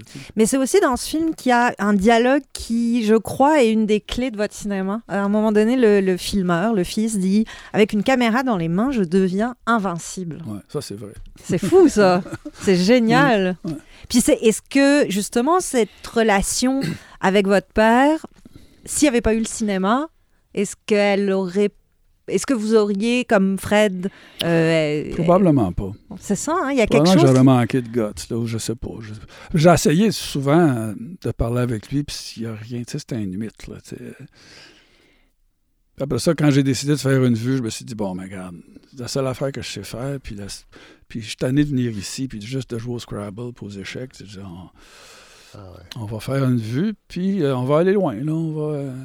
puis j'ai, ja- il y a jamais, tu sais, il chialait des bouts, là, parce que quand on faisait des scènes, puis... euh, mais, euh, il y a- tu sais, il s'est- il a jamais kické pour, euh, pour rien, là. Mm. Moi, c'est drôle parce que donc, vous avez raison, Hélène, j'avais pas. Mais moi, j'étais j'étais allé chercher en voiture. J'ai pas dormi pendant quatre jours. Hmm. Puis j'ai tout préparé parce que je voulais pas que la colère Mm. prenne trop La de place. tienne, La mienne. Ouais. Puis je suis allé euh, en dessous d'un viaduc, sur le bord du Richelieu, Pour le- dans le char. Il a pas eu peur, lui, de se, de se faire pitcher en bas je ne sais pas. Puis on a, ça, a pris- ça a duré une heure et demie. Ouais. Wow. C'était un huis- ça, c'était un huis clos. Ah, tu vois, euh, J'avais pas de budget, mais c'était un huis clos. Serais-tu serais-tu capable de- de- d'en Oui. écrire les grandes Oui, lignes? oui. Ouais, ben vas-y. En même temps, c'est fait. Ben, c'est un, ouais, mais c'est un, c'est un beau Oui, mais ça peut servir à théâtre, d'autres. C'est ça. hein. où il y- un, il y a la catharsis personnelle, mais il y a aussi Ouais, celle qu'on peut générer chez les autres. Ouais. Moi, je suis partie à 5000 km pour pas avoir à vivre ça. Mais de le voir vécu Ouais, pas dans un film, ça, libère eu quelque chose. l'impulsion de, le- de le... Ben, c'est, c'est, c'est- Ouais, ouais, non, c'est j'ai- att- en attendant Godot, c'est juste deux personnes. Là. Ouais. Ouais. Ça tient Ouais. la route. Là. Oui, quand même. Falardeau a fait des bons films aussi, avec peu de gens dans des Ouais. endroits clos. Euh, dernière catégorie de grands ben, de, de, de, de, de- de films, le long métrage de fiction La grosse bébelle. Ouais. Euh, Requiem pour un beau sans cœur, Mhm. Problème d'infiltration et Le Neg. Ouais, le tag. Vous l'appelez comment ce film-là euh, Le. Ok. Comment vous l'avez vécu d'ailleurs, toute cette euh, polémique? Parce que j'avoue que quand c'est Le film est arrivé. sorti en 2002. Oui. Il y en avait eu une à l'époque. Oui. Ouais. Mais moi, quand la polémique est arrivée là récemment, Oui. euh, il y a un an, euh, moins d'un an, justement autour de ce mot-là, moi, c'est à votre film que j'ai pensé. Je me suis dit, est-ce que ce film-là, on, a encore le, on aura encore le droit Mettons un prof de cinéma qui veut le montrer, est-ce qu'il peut? Puis co- comment, comment vous l'avez vécu? Ben, le film n'est pas, euh, c'est pas un film raciste. Non, Au vraiment pas. c'est un- Non, non, c'est- non, non, c'est bien un sûr. pamphlet contre le racisme. Ouais, ouais. Ben, c'est ça, la, la, la, la- Et vous n'avez pas le choix de l'appeler comme. Quand on voit le film, Ben oui, vous n'avez pas c'est- le choix de l'appeler comme ça. ben, les personnages l'appellent, comme Oui. ça, le gars, là, Oui. le, le- le prisonnier, en fait. Ben oui. Non, non, j'ai pas le choix. Puis, puis, puis après, tu sais, c'est comme...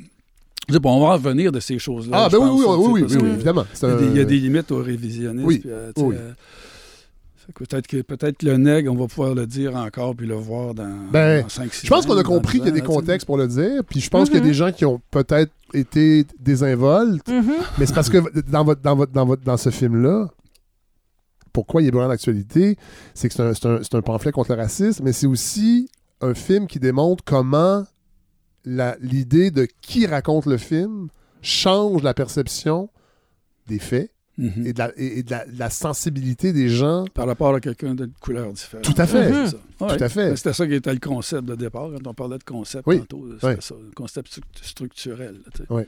Je- J'ai préparé un extrait qui, je trouve, euh, est pas représentatif du film. Le- cela dit, ce film-là, bonne chance pour le trouver. Parce qu'il est pas sur les. Je sais pas si l'éléphant là, mais je. je- J'ai pas vérifié. Moi, j'avoue que Non. j'ai eu le DVD à l'époque Oui, euh, où il mais est sorti. c'est puis- votre DVD. Ouais, ouais. Mais je en tout cas, il me semble qu'il devrait être disponible. euh, ne serait-ce que parce que c'est un sujet qu'on n'a pas. Là, c'est peut-être un problème de distribution. Je suis pas sûr que c'est le titre. Il y a, et il y c'est a- le- il y a des Non, non, pas il y a des compagnies qui ont fait faillite. Ouais. Y a- Ouais, mais je peux pas croire qu'il qu'il- qu'il amène, le film dans le cercueil. C'est Ben oui. compliqué, ces histoires de Ouais, droit puis de cochonnerie. Hein. On va aller écouter un extrait qui résume le film. Puis en même temps, non, parce que l'ambiance, c'est pas tout à fait ça, mais. Mettons, quand euh, j'ai acheté la petite statue, là, ben. Mettons que j'étais au bout de tout. Mais là, ça m'a fait du bien. Ça m'a permis de continuer. C'est drôle, hein? Des fois, ça prend rien, des petites affaires de même, là. Oh, vous savez, je vous en veux pas de l'avoir brisé, la statue, hein? Peut-être que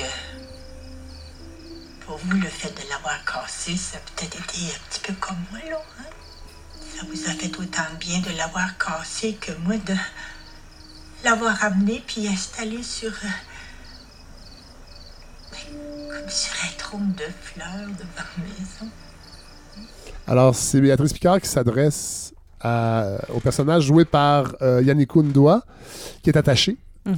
Euh, ça aussi, ça se passe dans, mon, dans notre hood, à Saint-Jude, à côté, ouais. là, mais. Non, c'est pas à Saint-Jude, ça. c'était- Ah, non, non, on, a- non. on a tourné ça à Saint-Amable, je pense. Mais, Mais j'ai fait passer. Dans les récits, c'est passé C'est pour ça. Saint-Jude. ouais. Ouais. Puis on voit, ça ressemble à ça. Ouais, ouais, ben, du blé d'Inde, puis les, les, les montérégiennes en arrière, les Ouais. montagnes. Euh, c'est drôle parce que dans une entrevue, vous, dis- vous disiez euh, un pays souverain accepte mieux la différence, elle n'est pas menaçante. Et là-dedans, euh, là-dedans, le noir, c'est la menace euh, d'à peu près tout le monde. Ouais. On sait pas ce qu'il fait là, Ben, il est allé péter à le- Oui. La- son- statue. mais c'est un milieu le- rural. Le petit noir qui c'est pas un ouvrier, c'est pas un ouvrier de ferme. Non, non, euh, non, non, non. C'est, quelqu'un qui, on- est- c'est quelqu'un qui est allé sur un, un raid Ouais. euh, raci- enfin, antiraciste. Là. Et D'ailleurs, vous, euh, vous expliquez dans une entrevue euh, donnée à l'époque de la sortie du film que ces petites statues-là n'étaient pas du tout à, à l'origine Non, péjoratives. non, non. Au contraire. Non, c'est ça. Les gens achetaient ça. euh, Moi, mon beau-père en a une, là, puis... Lui, Non, non, mais je parle ça- à, la création. Là. Non, non. C'était pour indiquer que les gens étaient. Ouais. euh, c'était Ah, OK, dans, dans l'époque dans Oui. l'époque du... euh, de la, de la- de guerre. Oui, c'est ça. C'était comme un. C'était un- fait comme des balises pour indiquer aux, aux Aux Noirs gens- qui se, se sauvaient, se sauvaient du des États-Unis. qui ouais. pouvaient rentrer dans les maisons. Ouais. Que quand il y avait la Fait que c'était même positif, en fait. Oui. C'était euh, accueillant, c'était... Ouais, euh, ouais. Non, puis même quelqu'un qui comme elle, Béatrice Picard, le personnage, elle- elle n'a pas acheté ça parce que euh, par instinct de domination, Ben de- euh, elle le trouvait cute. Parce que, non, mais parce que sa vie est vide, elle Ouais. dit, parce que je Ouais. pense à mourir. Puis, Puis des elle, fois, a, elle a un enfant, elle a un enfant qu'elle traîne qui est déficient. Ouais, qui est joué par Mhm. René Daniel Dubois, Ouais. Qui, est- qui est la clé du film à la fin? Ouais, c'est-à-dire qu'il- ouais, qui dévoile l'intrigue. Euh, le jeu des. ben, le- Oui, non, j'allais juste. euh, je- tout à l'heure, on parlait de Nosferatu, mais euh, est-ce que Rashomon fait aussi partie euh, des, des films Ouais. fondateurs euh, de Robert Morin? Au niveau structurel, justement. Ouais. Ouais, hein.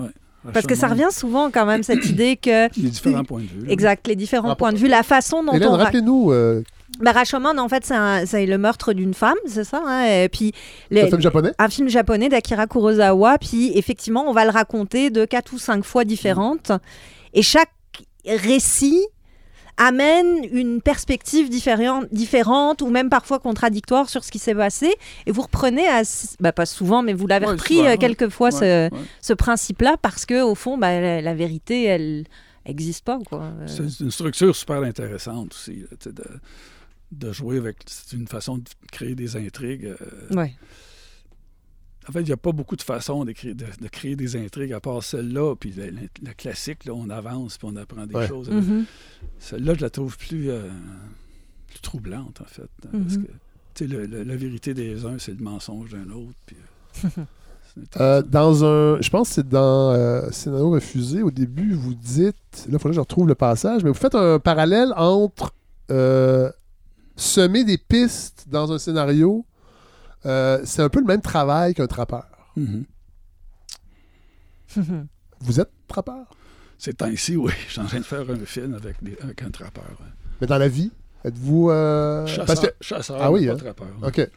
Mais Ça- là, je, oui, je suis en train de faire un film où, euh, justement, on est dans. Ah, c'est- on court après des loups, puis des, des ours, puis des, dans le bois. Là. En 98, c'est drôle, parce que j'aurais fini avec cette, la, la- la classique question. Alors, vos projets, Robert Morin. Euh, vous dites dans un. Je pense que c'est à la sortie de Quiconque meurt, meurt à douleur. euh, on est en 98. Et vous dites J'aimerais ça encore faire des films pendant 7 ans. Prendre ma retraite en 2005 parce que la corde, ça a au- pas, ça a pas la corde autour du poteau a, a raccourci. Ouais. Elle est pas si pire, la corde. Non. Finalement, non, c'est ça. Trouver un petit lousse euh, finalement Ouais, qui ouais, restait. ouais. Là, j'ai- c'est ça. Il y a un regain d'espoir. Il y a une rallonge de corde. là. Ouais. Oh oui, là, je suis en train de faire ça. Ça fait deux espèces de films de nature que je fais. Là, des, avec, c'est- c'est probablement les deux premiers vrais films là, qui sont juste des choses qui peuvent pas être faites autrement qu'au cinéma. Là. Je suis assez content. Là. Pourquoi? C'est c'est quoi, c'est ça? C'est quoi Pourquoi on peut pas les faire. euh, ailleurs qu'au cinéma? C'est-à-dire qu'on pourrait les faire ailleurs qu'au cinéma. C'est-à-dire les autres films que j'ai faits, ça pourrait être traduit au théâtre, ça Mhm. pourrait être traduit en roman, ça Mhm. peut faire des... des- ça- Ouais, ouais. Alors que ce que je viens de faire, les, les deux, là, que je- il y en a un qui finit puis l'autre qui me fait... Donc, on va avoir droit à deux films de Robert Morin? Ouais. Wow Est-ce qu'on peut en savoir plus? C'est quoi ces films Il y en a un qui c'est un film... euh, j'ai filmé des sept paysages autour de la maison chez moi, dans, le bois, là, dans Mhm. le parc La Vérandrie. Et euh, pendant, pendant quatre ans. Donc, c'est un film de nature pure, là, c'est-à-dire que c'est juste... Contemplatif? C'est juste, oui, ben, suspense contemplatif. Mon Dieu. Euh, C'est ça. c'est J'ai un, un film plate, là. j'ai hâte de voir ça. C'est ça, c'est toujours les mêmes paysages, mais il, s'installe une espèce de suspense à, à- à voir les mêmes paysages. Tu sais que tu vas voir les mêmes paysages pendant Ouais. une heure et quart, là. mais comment le paysage va changer, comment, qu'est-ce qui va y arriver, comment... Puis graduellement, il s'insère des choses aussi dans, dans, dans ce paysage-là, des gens. euh. Wow. ça, c'est- ouais. Puis Mais, mais c'est un truc que tu peux pas. Il n'y a pas de dialogue, il n'y a pas d'histoire. Donc, c'est plus du cinéma pur, à mon sens. là. Ouais, ouais. Et l'autre, ben, c'est un espèce de wildlife. là, C'est un orignal. C'est un- c'est- c'est des, en fait, des orignaux qu'on a morts, qu'on a des roadkill, là, qu'on a mis dans le bois avec des caméras. Puis on observe comment la mort devient utile en forêt, c'est-à-dire Mm. comment, comment ces grosses bêtes-là finissent par disparaître complètement après avoir au profit ben, ça nourrit plus. d'espèces. Ouais, Ouais. c'est ça. C'est- ça s'appelle festin boréal, so far. là. Wow. Mais Il n'y a pas ça dans un Lars von Trier? Quoi ça? une, une idée comme ça de décomposition euh, mais il y a- en, il y a- en- en accéléré, ça- c'est peut-être moi qui, euh, qui l'invente. C'est pas un Lars, c'est pas un Lars von Trier, ben, pas à mon sens. Il y a, il y a eu un film, c'est c'est british, c'est c'est comme ils ont mis une caméra dans une. Ils ont laissé une maison, une table avec toutes les, les- les assiettes sur la table pleines de bouffe, tout ça. Là. Puis ils ont mis une caméra, puis ils ont surveillé comment. Qu'est-ce que c'est au bout d'un qui- ils Ouais, ont fermé les portes, là. Puis comment toutes ces assiettes-là se vident, puis comment ça- le ménage se fait, là, tu sais, comment. Oui, oui, ça, se- mais c'est, enfin, il me semble que c'est pas dans un Lars von Trier. Non, Il me semble les avoir tous vus, là, mais mais, mais ça, de... ça, c'est, une expérience qui a été faite, qui est une- enfin, non, mais moi, c'est, ça. C'est le même principe, sauf que c'est ça. Il y a comme un suspense encore qui se fait. Là, tu sais. Il arrive, des, il arrive des corneilles, des corbeaux, ça, des, Ouais. des urubus, puis des un. Puis, Plus d'acteurs, alors. Non, Fini. mais Plus- pas, pas là, là, mais... Éventuellement, peut-être. Parce que vous le dites, on va terminer avec ça. Euh, je trouve que ça te- termine bien cet entretien. Vous dites que le cinéma a peut-être dit ce qu'il avait à dire. Et qu'il fallait qu'une nouvelle technologie Oui. vienne. Et là, pas, nouvelle- pas nécessairement une nouvelle technologie dans le genre cinématographique. Un nouveau médium. Je sais pas. Je sais que le cinéma fait le tour de son langage, tu sais. Ouais. Ça, euh, et et, et les- le, le CGI qu'on appelle, les, les Computer Graphic Imagery, Ouais. ça, ça, ça- ça le renouvelle. Ça pourrait le renouveler. Tu sais, par exemple, on pourrait, au lieu de faire seulement des Marvel, avec Ouais. ça, on pourrait faire des choses euh, beaucoup plus euh, dramatiques ou politiques en termes de cinématographie. Et ça, c'est la seule chose qui fait, qui fait avancer le- un art, c'est l'évolution de son langage, Ouais. au, au plan formel. Est-ce que la réalité virtuelle, c'est quelque chose qui euh, vous attire, vous intéresse? C'est, ça peut être une, une des, tu sais, des- des- une des portes de sortie, justement, pour Ouais. renouveler le, la, le na- la- la narrativité av- avec, avec l'image et le son. là. Mhm. Oui, c'est sûr. Mais ça ne peut pas se refaire à travers. Le, le- cinéma ne peut pas se renouveler à travers Mais- sa- la technicité qui a prévalu jusqu'à tu sais, les années 2000, là, c'est-à-dire le langage que D- D.W. Griffith a développé, puis qu'on a- Ouais. tout le monde a fait. Enfin, tous les films qui ont été faits jusqu'à jusqu'à Game of Thrones ont Mhm. été faits avec euh, ce langage-là qui Mhm. est clic, clic, clic, clac, clac, dolly, chant contre chant, crane, whatever. là. Tu Mais- sais, tout- toute la. À partir du moment où les, les décors ont pu devenir euh, des, des- des vrais décors imaginaires, Ouais. c'est oups, là, tu te dis, ouais, même si le- le- le- c'est- sont encore filmés de façon euh, Griffith, Mhm. Griffith- Griffithienne, euh, tu sens qu'il y a une espèce de souffle nouveau, mettons, dans, dans- dans le cinéma. Mais c'est sûr que la, la- puis la- la réalité virtuelle, enfin, le, le- cinéma virtuel, Ouais, ouais. c'est, euh, avec le 360 degrés, ben là, tu viens d'ajouter quelque chose que, tu sais, qui peut s'ajouter, enfin, qui Mhm. peut faire progresser le, lang- le langage du cinéma, puis faire progresser le cinéma dans, dans son ensemble. là. Mais euh, c'est à savoir comment utiliser ça. J'ai essayé d'approcher ça un peu pour le, pour le fun. là. Mhm. Sais, couper dans du 360 degrés, c'est impossible. Tu ça. toujours, t'es toujours en, en plan séquence. euh, c'est une autre façon d'aborder ce langage-là, qui est un beau défi, là, par ailleurs, mais que j'ai pas vu de choses intéressantes à ce niveau-là sais. Inaritu a essayé. Euh, c'est ça, je l'ai vu, C'est ça qui a fait euh, cette expérience où on se retrouve dans la peau d'un migrant mexicain euh, en, en plein cœur d'un Ouais. raid de la police. C'est- assez troublant. ouais, c'est euh, pauvre en, en résolution. Avec un- oui, c'est ça. On y, on y- On est immersé, mais dans quelque chose, c'est comme si on n'avait pas nos lunettes. là. Ah Ouais, ouais. c'est- il y, a- il y a un flou, il y a quelque chose, mais en même temps, l'impact Le- le- de le ce qu'on le vit, son, est- le son est le son est fou. On a évidemment c'était assez bien fait parce qu'on a froid, donc on, on a ce sentiment d'être dans le désert la nuit. Il y a les cris des enfants qui sont, euh, il y a, Mais- il y a- il y a quelque chose d'assez troublant là-dedans. de- Ouais. de- Mais son problème, tu vois, c'était justement de faire évoluer son, son narratif parce que à partir du moment où tu es, 360 degrés, Ouais. tu peux juste couper dans le temps. C'est ça. Tu peux pas jouer avec le temps de la même façon. Fait que tu coupes dans le temps ou tu fonds dans le temps, mais c'est là que c'est- la, limite de ce... C'est-à-dire, on se fait plus raconter une histoire. Euh, ben, pas de la même façon, en tout cas, que- qu'au cinéma. là. Ce- cet élément essentiel du cinéma-là, il, Ben, tu pourrais. sais, tu pourrais la- laisser. Enfin, tu pourrais prendre un- ces, ces caméras-là, -là, c'est une petite bille là, que- qui fait 360 degrés. Quand ils le font euh, pour être en- avec un casque, Ouais. c'est sûr que là, il- ça manque de résolution parce que euh, ils sont tout. T'imagines l'ordinateur que ça prend pour avoir des images Ouais, ouais. présentes. Mais si euh, tu le faisais dans une pièce, c'est-à-dire que tu t'enregistres comme ça, puis tu projettes sur des murs autour, et là, tu as juste à te retourner, mais tu n'es pas avec un casque, Mm. la résolution va être beaucoup plus grande. là. Donc, tu pourrais faire Richard III, mettons, euh, dans, t'es- et, Ah ouais, et t'es ouais. dans la pièce pendant que Richard III est derrière toi, ou ben là, il passe devant, tu le suis. de- dans- Mais on n'avait pas ça à Terre des Hommes dans les années Ouais. 70, à. Cyclorama? Ouais, Cyclorama, ouais. J'ai connu ça, moi, je me rappelle. C'était la grosse aussi. affaire. Les Ouais, parents nous amenaient ouais. voir ça. Ouais. C'était. euh, Ben, c'est ça. c'est- Ces, ces caméras-là, ces caméras. L'écran était Ouais. tout autour. Mais les autour, caméras ouais. 360, maintenant, c'était c'est un globe. Là. Ouais. C'est comme un planétarium. Ouais. Sauf que si tu le fais en, en mode planétarium, tu as une bonne résolution. Ouais. Si tu le fais en réalité virtuelle, tu as un casque, mais là, ça prend un ordinateur pour gérer ces images-là. là, ils, pré- ils prétendent qu'ils vont faire. euh, En fait, ils se rendent compte que la seule façon de faire une réalité virtuelle casquée, là, Mhm. Ils sont en train d'inventer une espèce de système de détection laser qui fixe les pupilles, qui fait que là où tu regardes, tu as beaucoup de résolution. Donc, le reste, l'ordinateur se repose Mm. derrière toi. Parce que, donc, il met toute son énergie là où ton, ton, ta Ah ouais. pupille est fixée. Si tu la déplaces, tout de suite, ça se déplace parce que ton. Et donc, tu te ramasses avec une plus grosse résolution au pied carré, là où tu regardes, alors que le reste derrière toi Ouais. est complètement. L'énergie est comme transférée. Là. Ouais.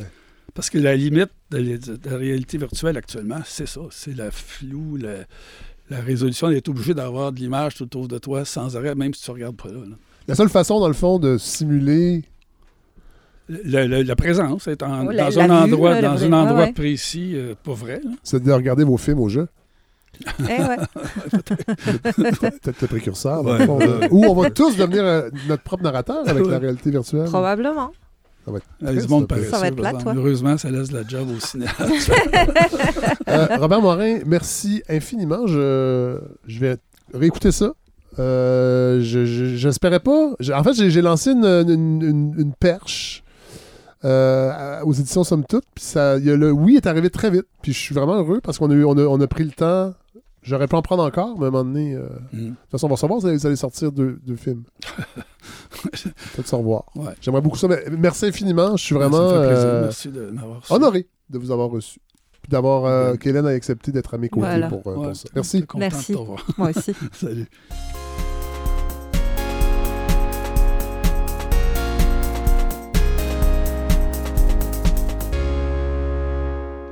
Alors voilà ce qui conclut ce neuvième épisode de la saison 4 de la balado. Merci évidemment à Robert Morin d'avoir euh, accepté l'invitation. Merci à Hélène Faradji de m'avoir assisté dans la co-animation de cet épisode-là. Merci à Larry Dufresne qui, encore une fois, comme monteur, co-réalisateur, coproducteur, on peut dire ça, de la balado. Merci euh, Larry. La semaine prochaine, euh, il y a Godfrey Lorando qui va venir nous offrir sa revue de sa, re- sa revue de presse euh, dans les yeux de Godefroy, dans le cerveau de Godefroy. Ce soir, je vais aller voir la pièce Je suis un produit de Simon Boudreau et Simon Boudreau sera avec nous la semaine prochaine. Simon que j'ai connu il y a longtemps, qui est un créateur vraiment, vraiment unique, très stimulant aussi. J'aime beaucoup de, de son travail, j'aime beaucoup la personne Simon Boudreau et il a accepté de venir la balado. Donc, ça sera pour euh, l'épisode 10 euh, la semaine prochaine. Il y aura d'autres chroniques aussi. Je m'en rappelle plus, j'ai pas mon ordinateur devant moi. Euh, mais voilà. Alors, je pense qu'on va aller rejoindre François Carabin, entre autres, si tout va bien. qui est rendu à Québec, qui est au devoir, mais toujours collaborateur à la balado. Il y a plein de gens qu'on n'a pas entendus encore. Ça s'en vient. Là, on, est, on, va être, c'est le dixième épisode. Dans le fond, on est au quart de la saison quand même.